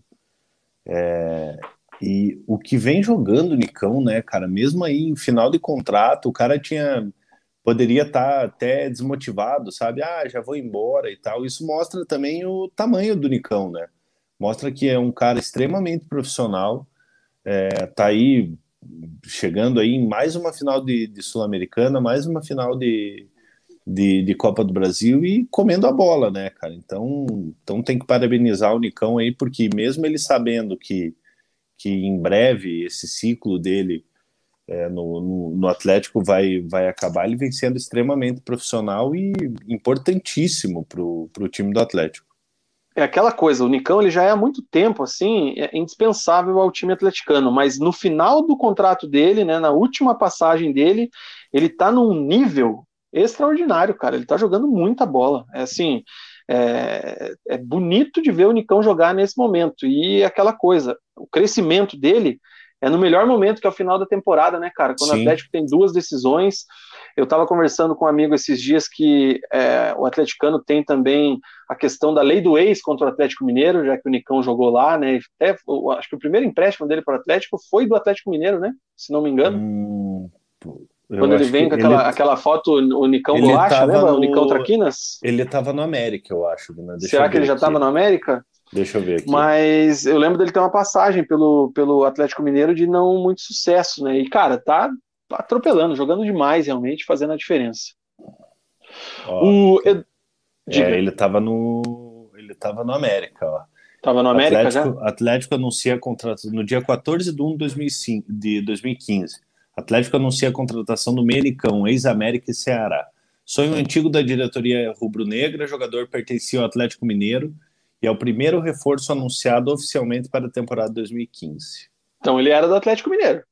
Ele Foi era, mas ele, é, ele era, o passe dele era do Atlético Mineiro, mas ele estava no América. 2005. O Vinícius Laurindo está dizendo que ele veio do Ceará. Eu lembro é, de ter do passado pelo Ceará é, também. É, deixa eu ver aqui, ó. Nicão 2004. Quando você procura, deixa eu registrar aqui o comentário do Eduardo de novo, do Rogaczensky. Mingote, desde o Brasileirão Sub-20, mostra muita personalidade, mas o Furacão tem o Babi, o Bissoli, o Kaiser e os contratados Jonathan e Jô do Havaí. Fico triste que vai ser impossível jogar na dele aqui. Não acho que vai ser impossível, cara. Eu, eu tô quase com certeza que o Atlético cravando aí umas taças, final da temporada, o Mário conseguirá fazer uma grana com o Kaiser, tá? Eu acho que vai conseguir arrecadar alguma coisa. Se não, talvez, que... talvez se não com o próprio Bissoli. Lembrem que o Petralha conseguiu ganhar dinheiro com o Ribamar, né? Não, não é qualquer dinheiro, né? Vina, então eu acho que sim. Em 2014 o Nicão disputou, disputou o Campeonato Brasileiro pelo Ceará. É isso aí. É, o Vitor lembra aqui que o Bragantino sem Claudinho é tipo o Atlético sem Nicão, belo comparativo, porque o Claudinho era aquele jogador que desequilibrava no Bragantino, é, e quando ele saiu, o time conseguiu se encaixar, beleza, consegue fazer boas partidas, mas não tem aquele ponto de desequilíbrio. O Wesley, tá lembrando aqui do Pablo Siles, que chegou ao Furacão, muito mais jogador que o Richard, até onde pesquisei. É, deixa eu dar, já dar essa notícia aqui. O Atlético divulgou agora há pouco, inclusive, cara, volante de 24 anos, uruguaio, revelado pelo Danúbio, estava no Vitória. O Atlético tentava um acerto com ele desde agosto, mas só hoje, pelo que foi divulgado, né, chegou um acordo. Hoje não, né, mas divulgou hoje, chegou um acordo com ele. Foi apresentado já no site oficial, com todas as inscrições já encerradas. É o primeiro, é um primeiro não, né, que já tem outros jogadores é, contratados aí para a temporada de 2022, só pode jogar lá. Pelo que dizem aqui, cara, o Atlético deve pagar cerca de 3 2,5 milhões de reais pelo jogador, sendo que um milhão e meio já foi recebido pelo Vitória da Bahia. É, segundo disse o presidente do Conselho Deliberativo do Vitória, Fábio Mota, ao ge.com. É isso aí, cara. Confesso que não conheço o Pablo Siles. Não Eu seria não. aquele que fala que ah, já vi jogar lá, não sei aonde, fez isso, fez aquilo. Vou ler o que está escrito aqui, ó. Revelado pelo Danúbio do Uruguai, foi companheiro de Terans, um dos destaques atuais do Atlético. O volante defendeu a seleção uruguaia nos Jogos Pan-Americanos de 2019 no Peru. No Vitória, desde o começo da atual temporada, fez 24 jogos ao todo, sendo 22 na Série B, onde marcou dois gols. Essa é a descrição aqui de Pablo Siles. A gente tem que lembrar que, lógico, não é culpa do jogador, mas o Vitória está caindo para a Série C, né? Exatamente. Enfim. que mais, cara? Para a gente zerar aqui o, o bloco atleticano. Luiz Eduardo fala que o time do Atlético é cascudo, frio, deve, vai ganhar essa Copa. O Johnny Slam, papel do Nicão exerce no Atlético, acho que não tem no Brasil ninguém que faça parecido ou igual com tamanha facilidade. Parece fácil, proteção de bola e faz pivô como ninguém. Concordo, o Nicão é pica. que mais, cara? O Nicão é. Eu já li. O Nicão é tipo o Robin, todo mundo sabe que ele vai puxar para a esquerda, todo mundo sabe o que ele vai fazer, mas ninguém pega. Ninguém pega. O Mauri disse que o Nicão em 2014 estava no Ceará e veio para o Atlético em 2015. É isso aí. A Vanessa disse que os dois times vão com sangue nos olhos para levar essa Sula. Porém, acredito que a nossa experiência de jogar com muita pressão em Copas vai nos ajudar muito. Que mais, cara? É... O Eduardo disse que tem, tem jogador que é melhor que o Nicão, que usa o corpo no brasileiro. Eu acho que não dizem Hulk, mas veremos isso na final da Copa. E o Vitor disse que vai lembrar que o Cap jogou sem o Terans e sem o Kaiser contra o Red Bull. É isso aí, né, cara? Que que o, por que, que o Terans não jogou mesmo? Suspenso. É isso aí. O Charles está perguntando quem é que não deu like ainda, cara. Estamos com 64 likes, gente. A gente podia chegar na meta de 77 likes que é o número do programa de hoje, que por coincidência também é a idade em que o Cicupira nos deixou ontem. Então, 77 likes. Se você não deu seu like ainda, por favor, deixa o seu likezinho aí que já ajuda bastante o resenha. Para fechar, Mug, o bloco atleticano, cara, não sei se você viu enquanto você preparava a sua pauta, mas eu estava aqui preparando a minha e o Mário Celso Petralha mandou vendo uma live agora há pouco aí, falando sobre o Atlético SA, né? Houve aí a Não liberação vi, aí do clube empresa, aquela coisa toda, enfim. E o Petralha fez uma livezinha aí no canal do Atlético, né? Uma live do resenha, uma live do Pet. E ele é, enquanto eu fazia aqui, eu só ouvia o que ele falava, mas é, vai, vai ter uma Assembleia Geral para votação no dia 11 de novembro, né? Então é no final dessa semana, final mais precisamente quinta-feira, né? Isso. Onde ele defende a aprovação aí do, do modelo da sociedade anônima do futebol, né? É, ele quer aí que o clube vire uma marca internacional comparou aí com Manchester United, Manchester City, o Petralha tem uma pronúncia legal assim do Manchester City, Manchester United, ele fala assim de uma forma diferente, né? E ele falou que ele ele comparou o Atlético com a noivinha mais bonita. Abre aspas. Uma vez aprovado e buscados os recursos que o mercado está oferecendo, seremos a noivinha mais bonita do mercado brasileiro a mais jovem, a mais magrinha, a que dá as melhores condições para um belo casamento. Já somos procurados por vários noivos, vários pretendentes. Fecha aspas para Mário Celso Petralha. Vamos cancelar o Petralha, hein? Gordofobia aí. Cara, por que, o cara não fala o básico? Assim, ó, o Atlético é estruturado, o Atlético tá muito bem, tá valorizado, e é isso aí. O cara me manda uma dessa, velho. Ah, cara, eu, eu sou um cara que. Eu te confesso que sou um cara que eu gosto de analogia? É, mas tem umas que é meio complicada, ainda mais é... hoje em dia, né, cara? Tem umas que são pesadas, assim, mas eu sou, um, eu sou uma pessoa que, que gosto bastante de, de analogia. ele errou o tom, né? Usou, usou algumas frases aí que, que não precisava, mas Petralha, Petralha é, é, é isso, né, cara? É um Inclusive na folclore. Na matéria que eu tô lendo aqui do GE, é, quem escreveu, não sei se foi Guilherme Moreira, ele não colocou aqui o Magrinhas, tá? Ele, ele pulou, mas ele falou porque eu tava ouvindo, cara. Guilherme Moreira acho que não foi. Guilherme Moreira estava em Recife até Não, ele já, ele já voltou. Voltou hoje. Muito, muito viajante, inclusive. Enfim, cara, o Atlético tá aí, é isso aí, e Barari Bororó. Vamos ver o que, que vai acontecer. Eu acredito na aprovação. Ele chegou a falar que quer um cheque em branco, é, aquelas petralices que estamos acostumados aí a ver e ouvir. Vamos aguardar os próximos capítulos aí. E dando certo, cara, tem que chamar alguém aí que realmente entenda dessa parte aí para conversar com a gente. Eu confesso que não me não me aprofundei no tema. Vina, rapidinho aqui, antes da gente, gente mudar de bloco, a gente está com 68 likes nesse momento. A gente quer bater 77 likes aí para pelo menos 77 likes para homenagear o Sicupira, né? Sicupira que infelizmente nos deixou esse final de semana aí com 77 anos. Então, se você ainda não deixou, no, não deixou o like aí, é, capricha no like, nos ajude a, a atingir essa meta aí para homenagear o, o Cicupira. O Wesley lembra aqui que o Furacão é o time que mais deu jogadores para a elite do futebol europeu, nove jogadores. O Vitor diz aqui, o Vitor tava tocando terror na live, cara, que eu tava vendo aqui os comentários bombando, os comentários são sempre legais, cara, e o Vitor tava lá tocando terror, eu lembro de ter visto ele. É, o Atlético sem dinheiro já incomoda, imagina com dinheiro. O Charles diz que quem comprar ações do Atlético vai ganhar dinheiro como quem comprou Bitcoin ou criptomoeda.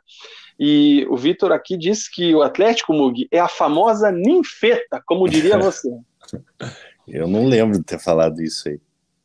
O... Eu lembro. O Charles diz que ele é semi-gordo ou semi-magro, depende do ângulo. É, é, aquela coisa, né, cara? Eu sou um pseudo-gordo, pseudo-magro. Fica a critério aí de quem tá olhando. E a Vanessa diz que Mug e Tio Pet conversando só iria sair pérolas. Ia ser engraçado, Fechou. cara. É um cara que eu, é, é um cara assim que, que apesar de, de eu ter minhas assim, é, divergências assim de, de, de, maneira de lidar com as coisas, é, mas você tem que, né, você tem que valorizar as qualidades do cara. É um cara que Não, eu, tenho, eu tenho admiração assim pela pela destreza que ele tem, assim, apesar de ter minhas diferenças. É um cara que eu gostaria de, de, de bater um papo, sim. Puta, seria. Imagine ele aqui, cara, tocando uma ideia assim, mais solta, se a gente conseguisse deixar o homem hum. um pouco mais à vontade. Ia ser legal. Não, mas às vezes até, até num boteco, às vezes aqui o cara fica meio travadão e tal, mas tipo, sabe, tomar uma cerveja com o cara, trocar uma ideia, assim, experiência de vida mesmo, assim, sabe? Será que o Petralha toma cerveja? Ah, ele deve to tomar uísque e fumar charuto, né? Tem cara que fuma um charutão, né, cara? Acho que ele, mas ele deve tomar aqueles vinhos, aqueles vinhão caro também, né? Ah, isso com certeza, né? Enfim, Petralha, manda pra gente aí no chat o que é que você costuma beber em seus horários é, de descanso aí nas suas horas de lazer. Certo, Mugi? Certíssimo. Agora acho, agora acho que a gente fechou. Não fechou. tem mais nada para falar de Atlético. Eu ia falar aqui do Daniel Alves, mas não vi o vídeo, só vi que ele falou com o Petralha no canal do Furaca. E o Atlético joga com o Ceará durante a semana. É isso aí, né? Isso aí. Pega o Ceará em casa. Deixa eu só passar a sequência do Atlético aqui. Ceará em casa, Inter fora. Atlético Mineiro em casa, daí a final da Sul-Americana. Esse jogo contra o Galo é na terça, né? Isso, daí São Paulo fora, Cuiabá em casa, Corinthians fora, Palmeiras em casa e fecha contra o esporte fora. Ou seja, o Atlético está com 38 pontos, é, vencendo duas aí, duas, três, duas e um empate. É, se você for pegar esses jogos aqui que tem em casa, Ceará, Cuiabá é, e Palmeiras, são três jogos possíveis aí do, do Atlético do Atlético vencer, então acho que dá para o torcedor do Atlético ficar com a cuca fresca aí que não corre risco nenhum de rebaixamento. São quatro jogos fora de casa e quatro jogos dentro de casa nessa finaleira do Campeonato Brasileiro. O Charles dizendo aqui para o Pet mandar um pix para a galera do resenha, e eu quero fazer essa observação, cara. Do nada os caras começaram a mandar, pi, é, mandar superchat na live do Atlético, velho. Sério? É, achando que o Petralha ia ler. Puta que pariu. Manda aqui no resenha, cara. Manda no resenha aí teve um cara que... lá, teve um cara que mandou vintão, aí o Camp, que também tava tocando terror nos comentários, porra, o cara mandou vintão, tá maluco? Porra, o cara que... não vai ler. Cara, manda aqui, manda aqui no, no superchat, no, no resenha aqui, que a gente lê teu comentário. Não, é... a gente faz. Deixa você pedir até uma música.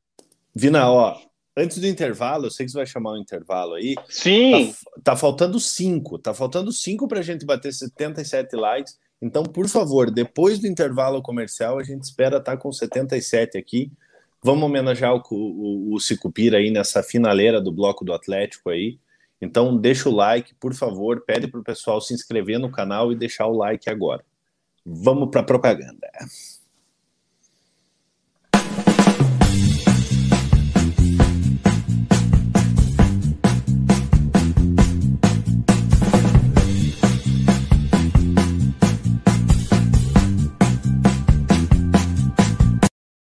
Pô, cliquei na propaganda errada.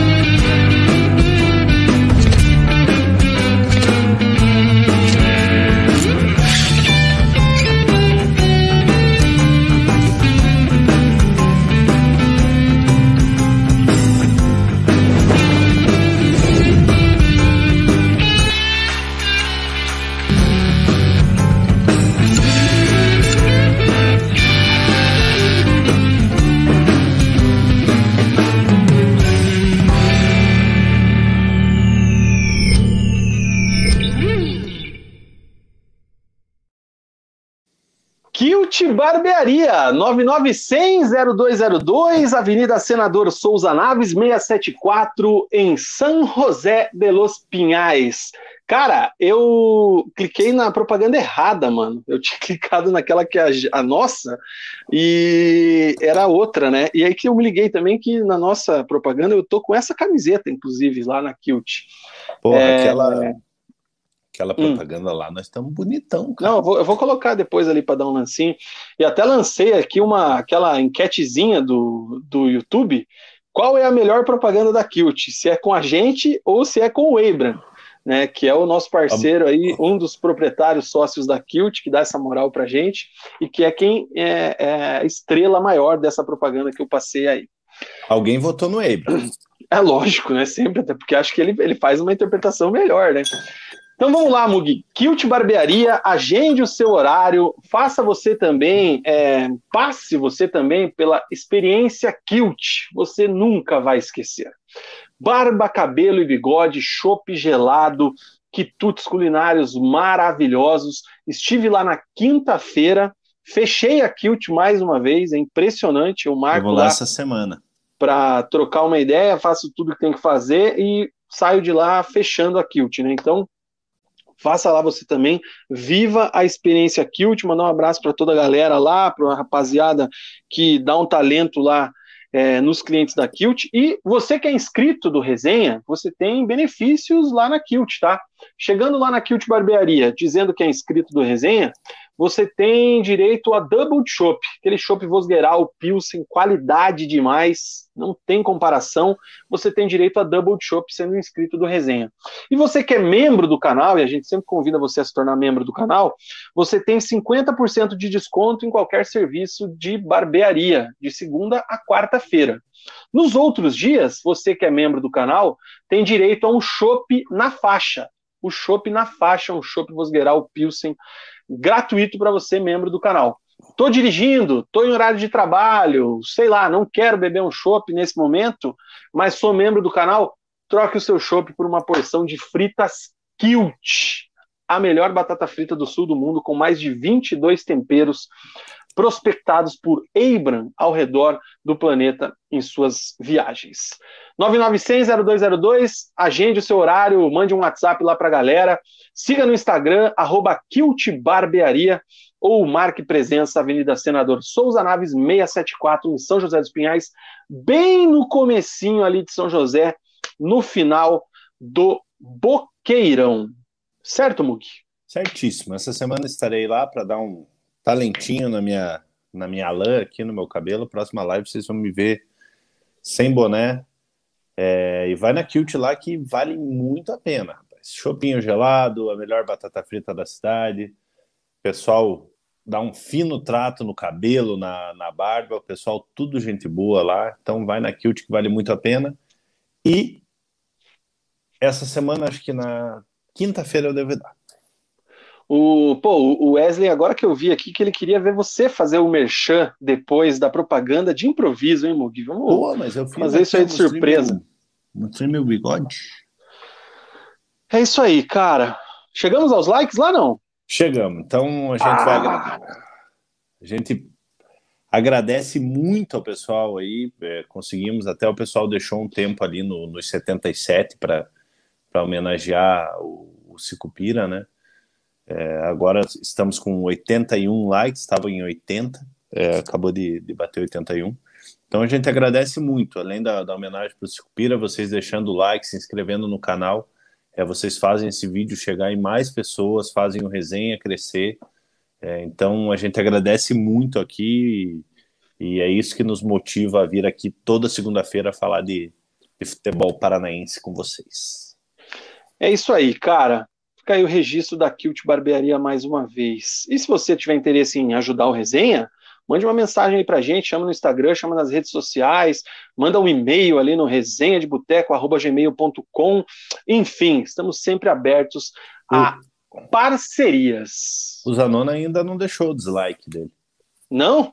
Não, ele sempre deixa, né? Mas ele está aqui comentando aqui, ó, que o Bragantino está nessa colocação porque adiantaram o jogo da 34ª rodada por conta da final da Sula. Nesse jogo, o Red Bull fez 3 a 0 no esporte. Ah, entendeu. É isso aí, cara. Chegamos ao final do bloco do Atlético. Agora a gente tem o bloco do Verdão do Alto da Glória, Mug. Mas antes da gente ir para o bloco do Verdão do Alto da Glória, nós vamos para o tabelão da Série B. Certo? Tabelaço, certíssimo. E o tabelão da Série B é esse aqui, ó, cara. Deixa eu só tirar aqui o bagulhinho aqui. Pronto. Agora sim. A Série B que já tá tendo jogo dessa rodada, né? Não sei se já acabou, acabou. 1 a 1 Havaí CSA. Mas antes. Joguinho, o CSA 2, CSA 2, Remo 0 pela 34 rodada. Esse jogo foi sexta-feira. Havaí empatou com vitória em 1 a 1 O Londrina perdeu em casa para o Cruzeiro, hein, cara? 1 a 0 O Londrina que poderia passar o Cruzeiro na classificação na sexta-feira se vencesse.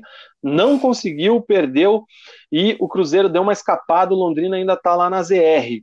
No sábado, o Náutico bateu o Coritiba por 2 a 1 será o, o assunto aí do próximo bloco, onde a gente vai trocar uma ideia para entender o que aconteceu com o Verdão. O Operário empatou com o Goiás em 1 a 1 Confiança 3, Brusque 2, Vasco 0, Botafogo 4, Sampaio Correia 2, Brasil de Pelotas 1, Vila Nova 2, Guarani 2 e Ponte Preta 1, CRB do lesionado Alan Al 0. E já abrindo essa rodada, então, Havaí 1, CSA 1. Classificação de momento da Série B é a seguinte: Botafogo é líder com 62 pontos, é o novo líder da Série B após quantas rodadas, Mug? 17? É, desde a 17 rodada, o Curitiba era o líder da, da Série B. Tem que fazer as contas aí, acho que é 17 isso. 35, 17, não, dá menos. É, dá o... 17 vezes 2, 34, né? É isso aí. Então é isso aí, cara. Metade do campeonato. É isso aí. Curitiba, então, é o segundo com 61 pontos. O CSA é o terceiro com 57. O Havaí é o quarto também com 57. O, o CSA entra no G4 com esse empatezinho aí em cima do em cima do Havaí. Rapaz, o céu, cara, empataram agora que eu me liguei aqui, uhum. irmão. Que isso, hein? O Goiás, então, é o quinto com 55, mas ainda joga na rodada. O CRB é o sexto com 54, o Guarani é o sétimo com 53. Acho que daí para baixo ninguém mais tem chance. Uh, o Vasco ficou nos 47, é o nono colocado. Cruzeiro tem 43, é o décimo segundo. O Operário é o décimo terceiro com 42. Na ZR, nós temos Londrina com 38, é o 17 colocado, o Confiança tem 34, o Vitória tem 34 e o Brasil de Pelotas, já rebaixado, tem 23 pontos. O que, que nós temos nessa próxima rodada? Operário e Remo, esse jogo que não vale nada, Cruzeiro e Brusque, ZR, Brasil de Pelotas e Guarani, o Guarani, coitado, hein, cara, teve um negócio do VAR lá, não sei não, hein. Qual CRB e Londrina, parou de funcionar o VAR lá, daí teve um lance de impedimento, enfim, eu vi alguma coisa disso ah, lá e prejudicou o, o Guarani, Nova. cara. Uhum. O Coritiba joga contra o Goiás na quarta-feira lá na Serrinha, jogo também importante aqui porque é uma luta de quem tá lá em cima. Vasco, Vitória, Sampaio, Vila Nova, Ponte Preta e Botafogo. Mugi, Coritiba foi até. Onde é que foi o jogo mesmo, cara? Foi, no... foi na... nos aflitos. aflitos. É. Deixa eu colocar aqui o template do Verdão. E, cara, Curitiba foi até os aflitos, enfrentou o Náutico e não foi bem, né? Foi derrotado, perdeu por 2 a 1 fez esse golzinho de honra ali no finalzinho, né? Isso. E o fato é que perdeu a liderança para o Botafogo após a goleada do time carioca em cima do Vasco também. E aí, Mug, o que, que aconteceu sábado? Como é que você viu esse jogo? O que que rolou com o Verdão do Alto da Glória lá no Nordeste? E na realidade, Curitiba não conseguiu desenvolver o futebol que, que se esperava, né? Curitiba até começou bem o jogo. Logo aos dois minutos, um cruzamento na área do Igor Paixão. O Léo Gamalho cabeceia para baixo, o goleiro do, do Náutico faz uma excelente defesa. É, se sai o gol no início ali, o panorama do jogo mudaria totalmente, né? É, aos oito minutos o Náutico já começa a gostar do jogo. Caio Dantas ali, que é um atacante muito perigoso, né? É, finaliza rente à trave ali num cruzamento, ele, ele só escora, a bola passa raspando. É, aos 12 minutos, um cruzamento na área, o Caio Dantas se antecipa o Henrique, cabeceia perto do gol do Wilson também. É, aos 16 minutos, o gol do Náutico cruzamento na área, o Vinícius, que jogou no Curitiba, que desvia, o Vagninho acaba soltando o Caio Dantas da, da marcação, o Caio Dantas acaba, acaba abrindo o placar. Curitiba até melhora aos 18 minutos numa resposta, é, num, numa cobrança de falta, o Robinho ergue para a área, o Henrique acaba cabeceando por cima do gol, é um lance perigoso. Aos 29, é o melhor lance do Curitiba no, no, no segundo, no primeiro tempo, um contra-ataque, o, Paixão pega a bola, dá uma sambada na frente do zagueiro do, do Náutico, finaliza, a bola desvia no jogador do Náutico, encobre o goleiro do, do, do Náutico, que inclusive é, é, é, do Atlético, né? É um goleiro do, do Atlético Paranaense, Jefferson, se não me engano é o nome dele. É, e a bola desvia, dá no travessão e vai para vai escanteio. É aos 35, um cruzamento na área, um bate Anderson, não é Jefferson? Anderson, Anderson, isso, goleiro do Atlético. Que o Furlan é aos... ficava postando todo dia lá, lembra? Que ele ia, ia, não ia no Twitter. Ah, que você não está acompanhando. Ah, não tô, não tô vendo. É, aos 35, um cruzamento, Robinho acaba finalizando por cima. Aos 37, o Val, na jogada característica dele, arrisca de longe, a bola passa perto do gol do, do, do Anderson. No segundo tempo, Coritiba volta com a mesma preguiça, né? Curitiba sem, sem mostrar aquele ímpeto que, que a gente está acostumado. E logo aos oito minutos, num bate-rebate ali, o jogador do Náutico tenta a finalização, rebate, no, a bola bate no, no defensor do Curitiba, volta para o Júnior Tavares, que ajeita de cabeça. O jogador do Náutico da entrada da área sozinho acaba finalizando, fazendo, fazendo 2 a 0. Aos 11 minutos. Aos 11 minutos, o Mug coxou na live deu uma bela de uma coxada. Deixa eu esperar ele voltar aqui para ele não perder o fio do comentário dele. Enquanto isso, eu quero lembrar a todos que o nosso programa também é transmitido nos agregadores de podcast, tá? Você que é, quer ouvir o Resenha de Boteco, você vai lá e procura o Resenha nos agregadores de podcast e poderá escutar o Resenha de Boteco e todas as suas outras. É, todos os outros programas aí, desde o início, inclusive, cara, você pode procurar. Fala, Desgraça. Aí, aos 11 minutos, o goleiro do, do Náutico acaba falhando, o Vagninho tenta por cobertura, esse é um golaço, mas a bola acaba, a bola acaba saindo. Aos 15 minutos, o Morínigo faz uma, uma alteração tripla, né? Tentando ver se Curitiba, se Curitiba conseguia entrar no jogo. Ele tira o Natanael, que já tinha, já estava cansado, é, coloca o Matheus Alexandre. Ele tira o Val, coloca o Bochecha, tira o, o Robinho e coloca o Rafinha. O Bochecha conseguiu a proeza de ficar sete minutos em campo. É, discutiu com o Jean Carlos, que também teve uma, teve uma passagem apagada aqui pelo Curitiba em 2018, é um dos, um dos destaques do Náutico hoje lá. É, começa a discutir com o Jean Carlos, o árbitro dá amarelo para os dois, os dois continuam a discussão e os dois são, os dois acabam acabam sendo expulsos. O Náutico controlando o jogo, é, o Curitiba sem, sem mostrar sem mostrar aquele volume. É, aos 39 minutos, o Morínigo tira o Igor Paixão, coloca o João Vitor, e tira o Léo Gamalho e coloca o William Totó. Substituições ali, seis por meia dúzia, né, pra, porque os jogadores já estavam já estavam cansados já. Aos 49, o Rafinha, numa bela finalização de fora da área, obrigando o Anderson a fazer uma boa defesa, a bola sai pela linha de fundo.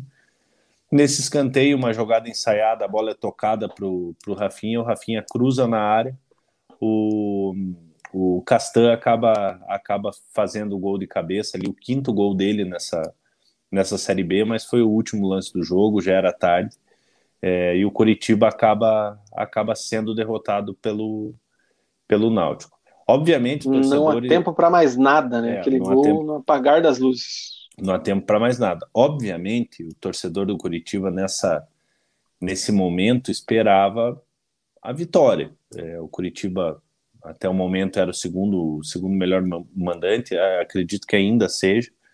É, o Náutico vinha num momento ruim, o Curitiba com três jogos de, de invencibilidade, por outro lado, o Náutico não vencia três jogos, né? É, então a gente esperava um, esperava um resultado melhor para o Curitiba. Não foi dessa vez, alguns resultados da rodada é, acabaram ajudando o Curitiba, né? É, o Curitiba se manteve a sete pontos do quinto colocado, mas acabou perdendo a liderança para o Botafogo, que goleou o Vasco.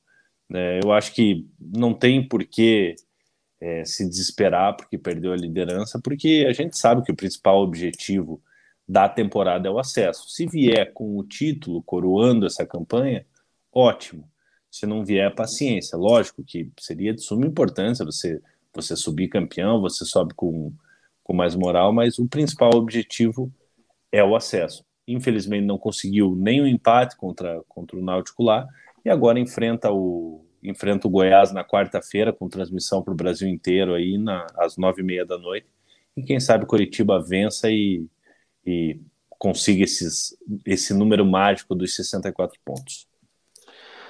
Você respondeu já o que eu ia te perguntar, Mug. Se essa, é, essa queda aí para o segundo lugar, o Botafogo ultrapassando o Curitiba, se isso aí chegava, não digo a preocupar, incomodar, ou qual que é o impacto que você imagina que isso aí tem no elenco, né? Porque é aquela coisa, né, cara? Muita gente, a gente sempre fala, e eu sempre brinco aqui que sou especialista em Série B, né?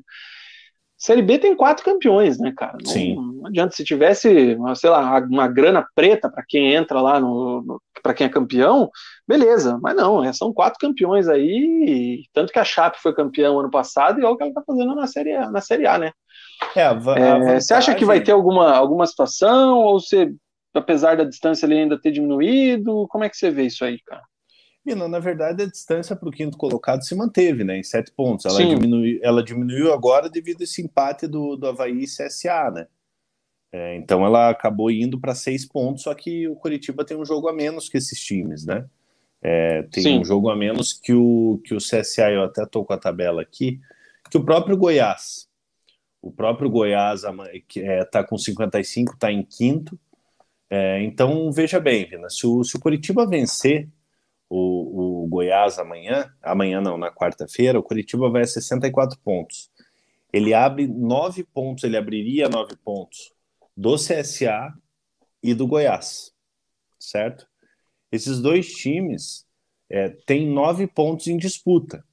É, então o Curitiba estaria praticamente garantido. Em relação ao Goiás, com certeza, porque o Goiás não conseguiria atingir o número de vitórias do Curitiba. É, em relação ao CSA, não, porque o CSA tem três jogos, ainda pode chegar a 19 vitórias. O Curitiba vencendo o Goiás amanhã chega a 18 vitórias. Então o CSA, se vencesse as três, o Curitiba vence o Goiás e perde os, outros, os últimos três jogos, o CSA ainda consegue passar. É, mas é uma combinação maluca de resultado. Então, assim, é, é tudo se encaminha para que com 64 de fato suba, é, de, devido às combinações de resultados, mas com certeza com 65 sobe. O porquê? O Curitiba, mesmo que não vença o, o, o Goiás amanhã, é, na quarta-feira, é, o Curitiba tem dois jogos em casa ali muito importantes, contra o Brasil de Pelotas, já rebaixado, e o CSA. É, então, o Curitiba, Curitiba vencendo um desses jogos é, e empatando outro jogo, seja contra o CSA ou contra, contra a Ponte Preta, o acesso está garantido. Você é capaz de cravar que esse acesso vem contra o Brasil? Será não? Vina, eu tô. Qual que é teu palpitinho? Cara, eu tô esperançoso que, que o Curitiba vença o Goiás é, para diminuir um pouco o sofrimento, né, cara? Pô, é, que garanta o acesso o, quanto antes aí. É, dá uma relaxada, né, cara? É, dá uma relaxada. O Curitiba vencendo o Goiás chegaria a 64 pontos. Até, até te digo, um empate contra o Goiás na quarta-feira não é, não é um mau resultado. Desde que você vença o Brasil de Pelotas em casa. É, então, Sim. o acesso está muito bem encaminhado, eu acho que não tem que se desesperar é, é, é em relação a ter perdido a liderança para o Botafogo. É, o Botafogo tem seus méritos, é, isso passa muito também pelas duas derrotas que o Curitiba teve para o Botafogo na competição. O Curitiba perdeu no Rio de Janeiro, apesar de ter sido muito prejudicado no, no primeiro turno, mas perdeu os dois jogos. Então, seis pontos desses 62 do Botafogo foi contra o Curitiba. É, então, méritos do Botafogo, não adianta a gente se desesperar é, e vamos continuar focado no, no, no, objetivo que é o acesso. Se vier com o título, graças a Deus, mas se subir, tá louco de bom. É, cara, e o Curitiba joga no domingo depois daí, né? Joga agora quarta e depois tem o esse Brasil de Pelotas no domingo às seis Isso. da tarde, né, cara? Um horário interessante, Isso. jogando no domingo é, é, legal até, cara. Acho que é bom. Promessa de casa cheia, né? É, promessa de casa cheia porque muito provavelmente vai ser o jogo que, que vai atingir a pontuação mágica aí de, de acesso. O jogo Goiás-Curitiba será transmitido ao vivaço pela RPC. Então, todo mundo atento e ligadinho na RPC, que é parceira aqui do Resenha. E vai fazer essa transmissão aí, não precisa Sport TV, não precisa de nada, hein, cara. É, Foi, parece e, que, e parece que hum. em outras praças também vai passar Curitiba e Goiás. É isso aí, cara. Maravilha. Que mais, Mugi? Mais alguma notícia? Deixa eu ver, tem, tinha até uma provável escalação aqui do Curitiba, mas é só o Bochecha que é o desfalque, né, cara? Então. É. Só o Bochecha que é o desfalque. Assim, Vina, é, para a gente fazer aqui uma, uma análise rápida aqui, é, os times que, que ainda brigam com, com o Curitiba, além dos que estão no, no, no, G4, o CSA acabou entrando no G4 hoje com esse empate contra, contra o Goiás, então o Havaí acaba saindo é, mas ainda tem o CRB e o Guarani. É, então o Curitiba tem que ficar de olho nesses dois jogos. O CRB enfrenta o Londrina é, é, em casa, né? Então Londrina que faça a parte dele consiga consiga arrancar uma, uma vitória lá ou até um empate contra o CRB. E o, o Guarani vai até o Rio Grande do Sul enfrentar o Brasil de Pelotas, que já está rebaixado. O Curitiba tem que secar esses, esses adversários aí para conseguir o quanto antes esse, esse acesso matemat, matematicamente. Já está muito bem encaminhado, é, te dá uma tranquilidade você saber que você ainda tem dois jogos em casa, né? É, contra o Brasil de Pelotas e contra o CSA, que é um adversário direto no, no, nesse momento. É, mas quanto antes conseguir essa pontuação, melhor. E eu espero que consiga já na quarta-feira contra o Goiás. Eu tentei achar aqui uma provável escalação do Goiás aqui, cara. O Goiás que vem do empate, né, contra o Operário, empatou em 1 a 1. É, tá disputando aí com o CSA, CRB e Guarani essa vaga no G4. Então é um, é um jogo difícil. Tem 43% de chances de acesso. É, os ingressos já estão sendo vendidos. É promessa de casa cheia, mas ainda não, não achei aqui um pré-jogo do Goiás aqui para ver que, que, quem são os caras que estão disponíveis para enfrentar o Verdão é, amanhã, amanhã eles devem fazer o último treino e, e daí divulgam o, o time e a lista de relacionados. Né? É isso aí. Fechamos o bloco do Curitiba, então, Mugi? É isso aí mesmo? Fechamos. Do Coxa é isso. Tomara Deus que meu Verdão na quarta-feira consiga essa, essa vitória aí para que, que possa comemorar o acesso à Série A. É isso aí, é o que esperamos. O que mais aqui, cara? Dá uma, dá uma moral aqui para a galera nos comentários. O Lisandro, meu parceiro Lisandro, lá da CEA, é um jogador aí da Bavária, que cresceu muito aí nas últimas rodadas, gremista, dizendo que o Grêmio já era, vai figurar na tabela da Série B em 2022. Um abraço aí para o Lisandro. Grêmio, Vasco, Cruzeiro, é... quem mais? É, vai ser, hum... vai ser uma Série B pegada. Falaram que a Série quantas, B quantas, que... quantas finais de Libertadores e Brasileiro tem com esses três times aí, hein, cara? Pois é, bastante, né? Copa do Brasil. É, Pesada, falaram que né? esse ano, esse ano era a maior Série B da história, né? Mas com a queda do Grêmio, não acesso do, do Cruzeiro, não acesso do, do Vasco aí, vai ser, vai ser uma Série B bem pegada. Nada é tão ruim que não possa piorar, cara. É isso, isso que aí. tem outros ali, outros times grandes ali que estão flertando também, né? Um deles é o Guarani, né? Que é um campeão brasileiro. O Zanona tá relatando aqui aquela situação que eu falei ali por cima. O Guarani estava perdendo por 2 a 0 empatou em 2 a 2 chegou a virar com um gol legal que foi anulado e o VAR não estava funcionando. Então foi muito prejudicado, mas é aquela, né, cara? Tá na regra. Se o VAR não funciona, prevalece a decisão do campo, né? Infelizmente. Sim. O Músicas e Games está dando aqui uma boa noite para a gente. Estava vendo a homenagem ao grande Pira. Meu pai era amigo dele. Estamos muito tristes. Estamos todos, Músicas e Games. Força aí para todo mundo.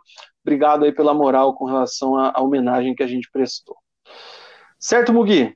Certíssimo, Vina. Rapidinho, cara. O... Olha o que eu vou colocar aqui. Aqui. O que, que é isso aqui? O template do Paraná Clube, cara.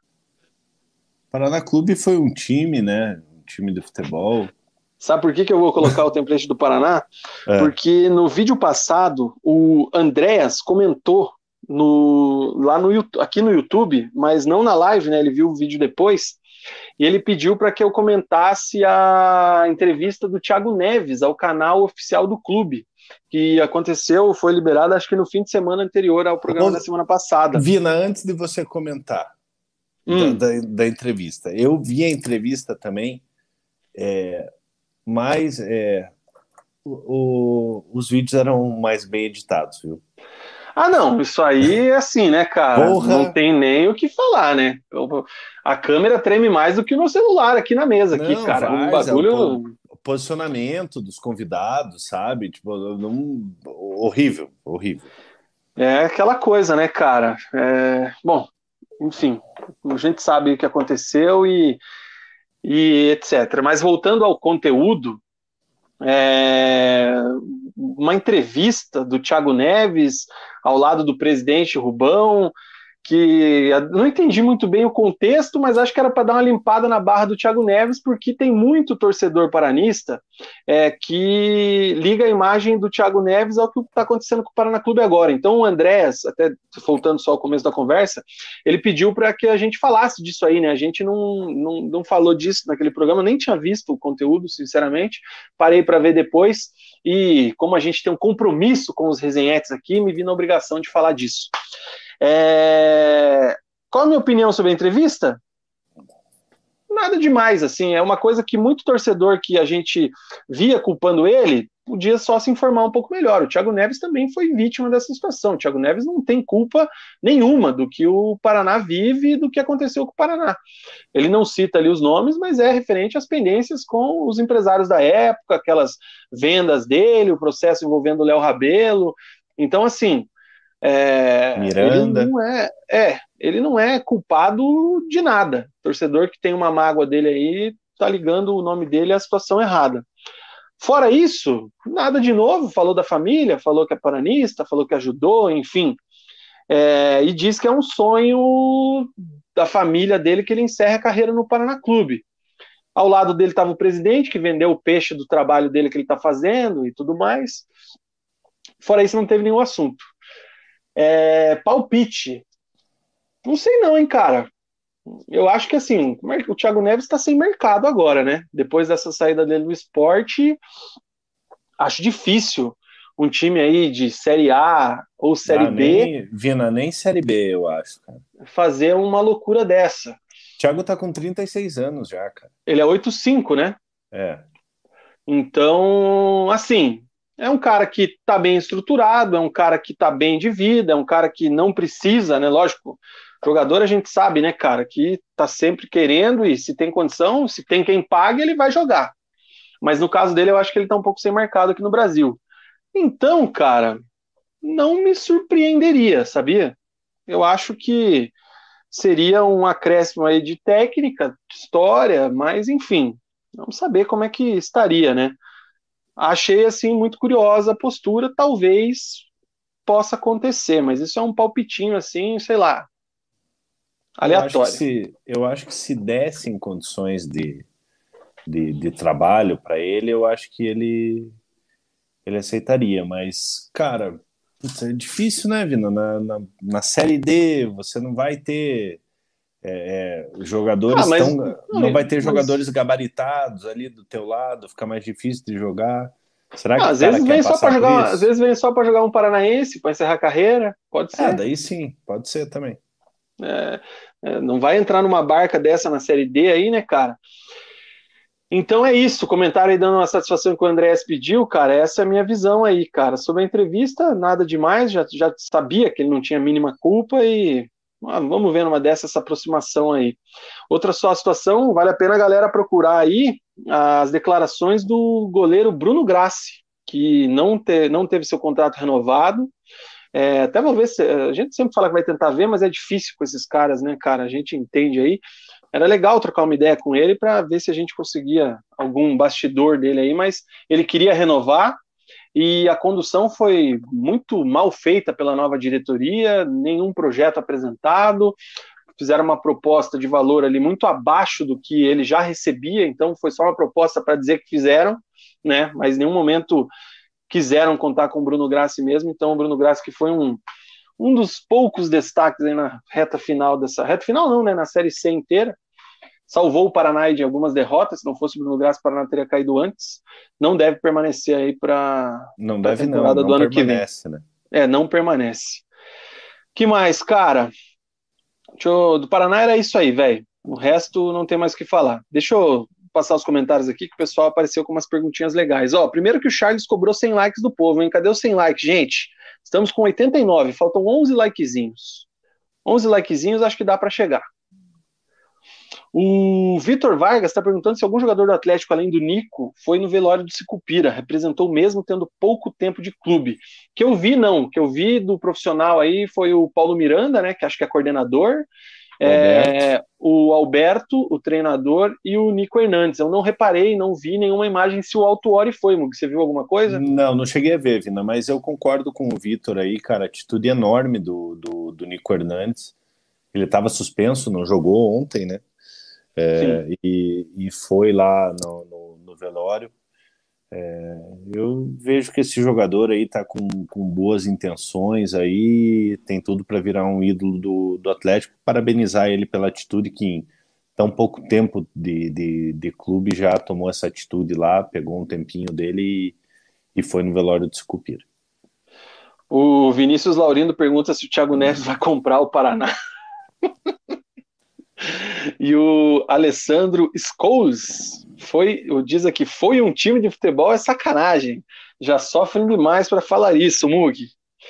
Não, que tudo mais, que a gente cara? quer, na, na verdade, aqui a gente brinca bastante, mas é, o que a gente quer é um Paraná forte, cara. A gente quer que o Paraná se recupere, que, que o Paraná suba degrau a degrau. É, o momento que o Paraná que o Paraná atravessa é em virtude de, de, de muita incompetência de gente que passou por lá durante anos e anos. É, não dá para a gente, logicamente, o, o, Leonardo de Oliveira tem uma, uma, culpa enorme, mas a gente tem que puxar lá de trás, cara.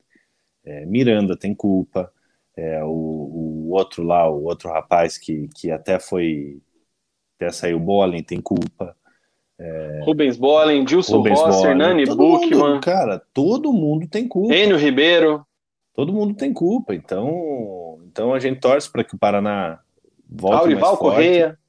É, Luiz porque, Carlos Casagrande Júnior. Porque, ó, vou te falar, Alessandro. Esse foi o primeiro ano que eu acompanhei a Série C. Tá aí, é, o, Vina, o, o, o, Vina também acompanhou a, acompanhou a Série C. É duro, bicho. É duro. E a gente é tem brabo, que ver. Os, e, cara, a gente tem que ver os jogos para vir aqui falar para vocês, cara. A gente tem que comentar o, os jogos. É difícil, cara. Agora, no, no próximo ano, vamos acompanhar o Paraná na, na Série D. Então a gente torce para que o Paraná volte pelo menos para a Série B logo aí, que são jogos melhores da gente acompanhar. Porra, imagine que esses dias eu tava vendo, acho que era Cruzeiro e. Quem que eu tava vendo? Era um Cruzeiro e alguém, sexta-feira, nove e meia. Falei, mano, que saudades de jogar, de ver o Paraná jogando sexta-feira, nove e meia, oito graus, garoa. Porra, que, olha que, que cenário lindo aquele Paraná e, e Oeste e Oeste, Paraná e, e, e, Bragantino, Paraná e Casa, porra, era coisa linda, cara, olha coisa maravilhosa. O povo era feliz e não é, sabia, essa é a e, verdade, cara. E tem amigo meu que reclamava de Eder Ciola, cara. Continuarei reclamando. Mugi, falando em Série C, cara, chegamos ao final aí dessa segunda fase e os times, os, os candidatos aí já foram decididos, serão os novos integrantes da Série B do ano que vem, tá? Deixa eu dar um zoom aqui que fica melhor. O Paysandu perdeu para o Criciúma por 1 a 0 e o Ituano venceu o Botafogo da Paraíba por 3 a 1 Com esse resultado, o Botafogo, que começou a rodada no G2 aqui do grupo C, ficou fora. Uhum. Então, o Paysandu, é, o, o, Ituano subiu, então caiu e subiu de novo já, né? Já desceu e subiu de novo para a Série B. E o Criciúma conquistou acesso também. O como é que é? O Carvoeiro lá, né, cara? É, Carvoeiro. No grupo D, o Zanona chora, porque o grupo D estava bem disputado, mas não houve nenhuma mudança na classificação com os resultados do fim de semana. O Novo Horizontino bateu o Manaus, cara. O Manaus bateu na trave não conquistou acesso, então o, a Tombense, que já tinha garantido o seu acesso, segurou o Ipiranga de Erechim, empate em 1 a 1 com isso, Tombense e Novo Horizontino jogarão a Série B de 2022. e, e, você falou do Zanona, ruim pro, pro futebol norte e nordeste, né, cara? Botafogo da Paraíba, que é do, do nordeste, Paysandu e Manaus do norte aí, chegaram muito perto de conseguir o, o acesso para a Série B e acabaram não acabaram não conseguindo, né? Você pega as campanhas aí, ó, você pega a campanha do, do Paysandu na primeira fase lá, vai lá para cima lá. Olha a campanha do, é a campanha do Paysandu líder do seu grupo. É, o Botafogo da Paraíba também fez uma, uma excelente campanha, assim como o, o Manaus, é, mas acabaram aí tropeçando e não não conseguiram o acesso e você pega na Série B ali, você tem um Vitória que está tá brigando para não cair. É, então, ruim né, para o futebol do, do Norte e Nordeste. É isso aí, cara. Então agora tem a final da Série C, Tombense e Ituano, primeiro jogo nesse domingo. Já em Série D, a, que agora vai ser realidade, né? O Campinense perdeu para a Aparecidense por 1 a 0. Semana que vem tem o jogo da volta da Série D. A gente lembra que já subiram também o Atlético do Ceará e o ABC.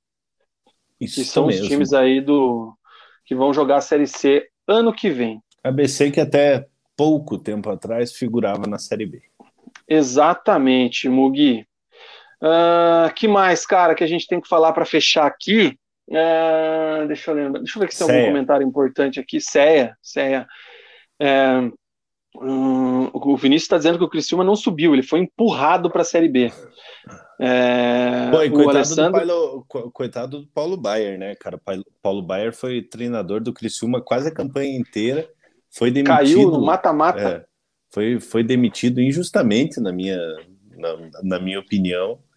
É, e agora o Criciúma sobe para a Série B e o Paulo Baier não está lá para comemorar.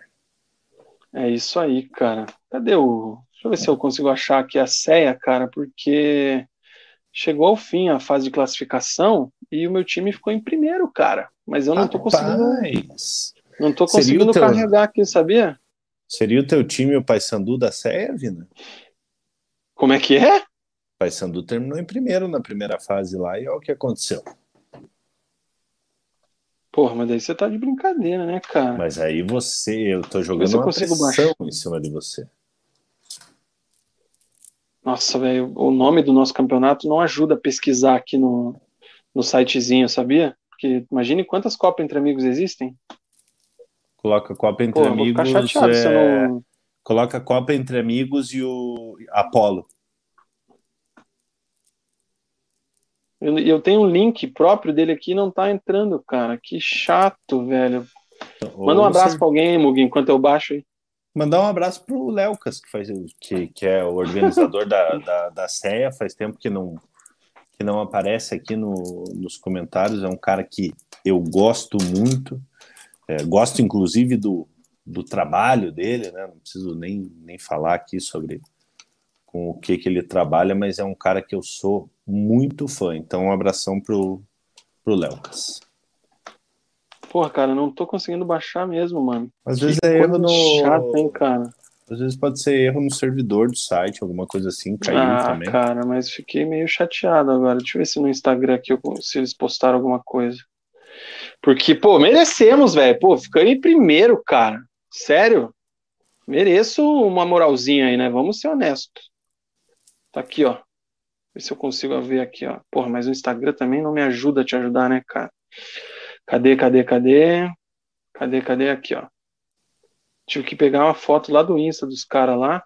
Então, dá um mas, zoom enfim, aí que tá cara, pequeno, cara. Então, mas o problema é esse aqui, cara. O zoom no Insta, não consigo abrir só a foto. E daí ele vem tudo aqui, ó. Ah, agora. Ah, aí, aí garoto. Abre só a aí, foto. Ó, apareceu a Margarida. Ó, oh, agora ficou bom, hein? Aí, garotinho. Classificação final da ceia, hein, Mugi? Meu um time mais, Corona. Um pouquinho mais para cima, Vina, para gente ver o que que tá escrito ali em cima ali. Um pouquinho para cima, bem pouco.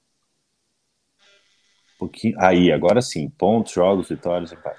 É isso aí, cara. A gente teve o jogo aí do fim de semana contra a Budweiser. Era a decisão do, da liderança. Budweiser, que é o time do Léocas, inclusive, do Regi, lá, que é o maior artilheiro da, da CEA. Era a decisão da liderança, a gente estava empatado, né? A gente com 19, eles com 18. Quem ganhasse era líder. E o, a Budweiser, que é mais conhecido como PSG da CEA, né? O time que tinha mais As, né? Mais jogadores de nível A. E a gente foi lá e atropelou os caras, vencemos por 5 a 4 ou 6 tá a 5. Louco. Você nem lembra do placar do jogo, tá bem focado mesmo. Não, cara, foi 6 a 5 ou foi 5 a 4 não lembro agora, mas foi por um gol diferente, foi 5 a 4 Infelizmente, dessa vez não fiz nenhum gol, é, mas fomos muito bem e vencemos, ficamos em primeiro aí com sete vitórias, um empate, apenas duas derrotas, melhor aproveitamento e o time mais disciplinado, cara. Tomamos apenas quatro cartões amarelos ao longo de todo o campeonato. Ah, mas isso o não é motivo de orgulho, tem que, tem que, ah, tem que chegar junto, porra. Não, sabe por quê? Cada cartão amarelo é duas caixas de leite, vermelho é quatro. O de gol, ele pagou quatro fardos de leite. O uhum. Marquinhos, que era do meu time na primeira vez, pagou três fardos de leite. Os caras conseguiram tomar três vermelho e uns cinco amarelo em dez jogos, cara. Nossa senhora. Porque a suspensão é só de um tempo, né? Você não fica o jogo inteiro fora. Uhum. Enfim. É, Heineken em segunda, Bud em terceiro, Brahma, Itaipava, Bavária, Caracu e Stella. Então agora é aquele cruzamento olímpico, né? O primeiro contra o oitavo, o segundo contra o sétimo. Então a gente pega o time da Stella, que é o time do Vini, que é um time muito bom. Então a gente enfrenta esse time aqui. Heineken pega a Caracu, que é o time do Alisson. A Bud pega a Bavária, que é o time do Lisandro, comentou agora há pouco aqui também, é o time do, do Jeff, que é o jornalista, que cresceu muito o time dele aqui nas últimas rodadas. Esses 72 gols aqui de ataque foram nos últimos 30 gols, foram praticamente nos últimos três jogos. E Brahma e Taipava fecham aí o confronto. Fora esse fim de semana, no outro começa o mata-mata da Ceia. A final está marcada para dia. Qual que é o primeiro fim de semana de dezembro? Dia 4? Puta, não lembro, cara. Eu acho que é isso aí, cara. Deixa eu dar uma olhada aqui ó, no calendário. É isso aí. Sábado, dia 4 é a final da série. Então, as quartas, dia 20, semi 27 e as quartas de final, dia 4. Certo? Certíssimo.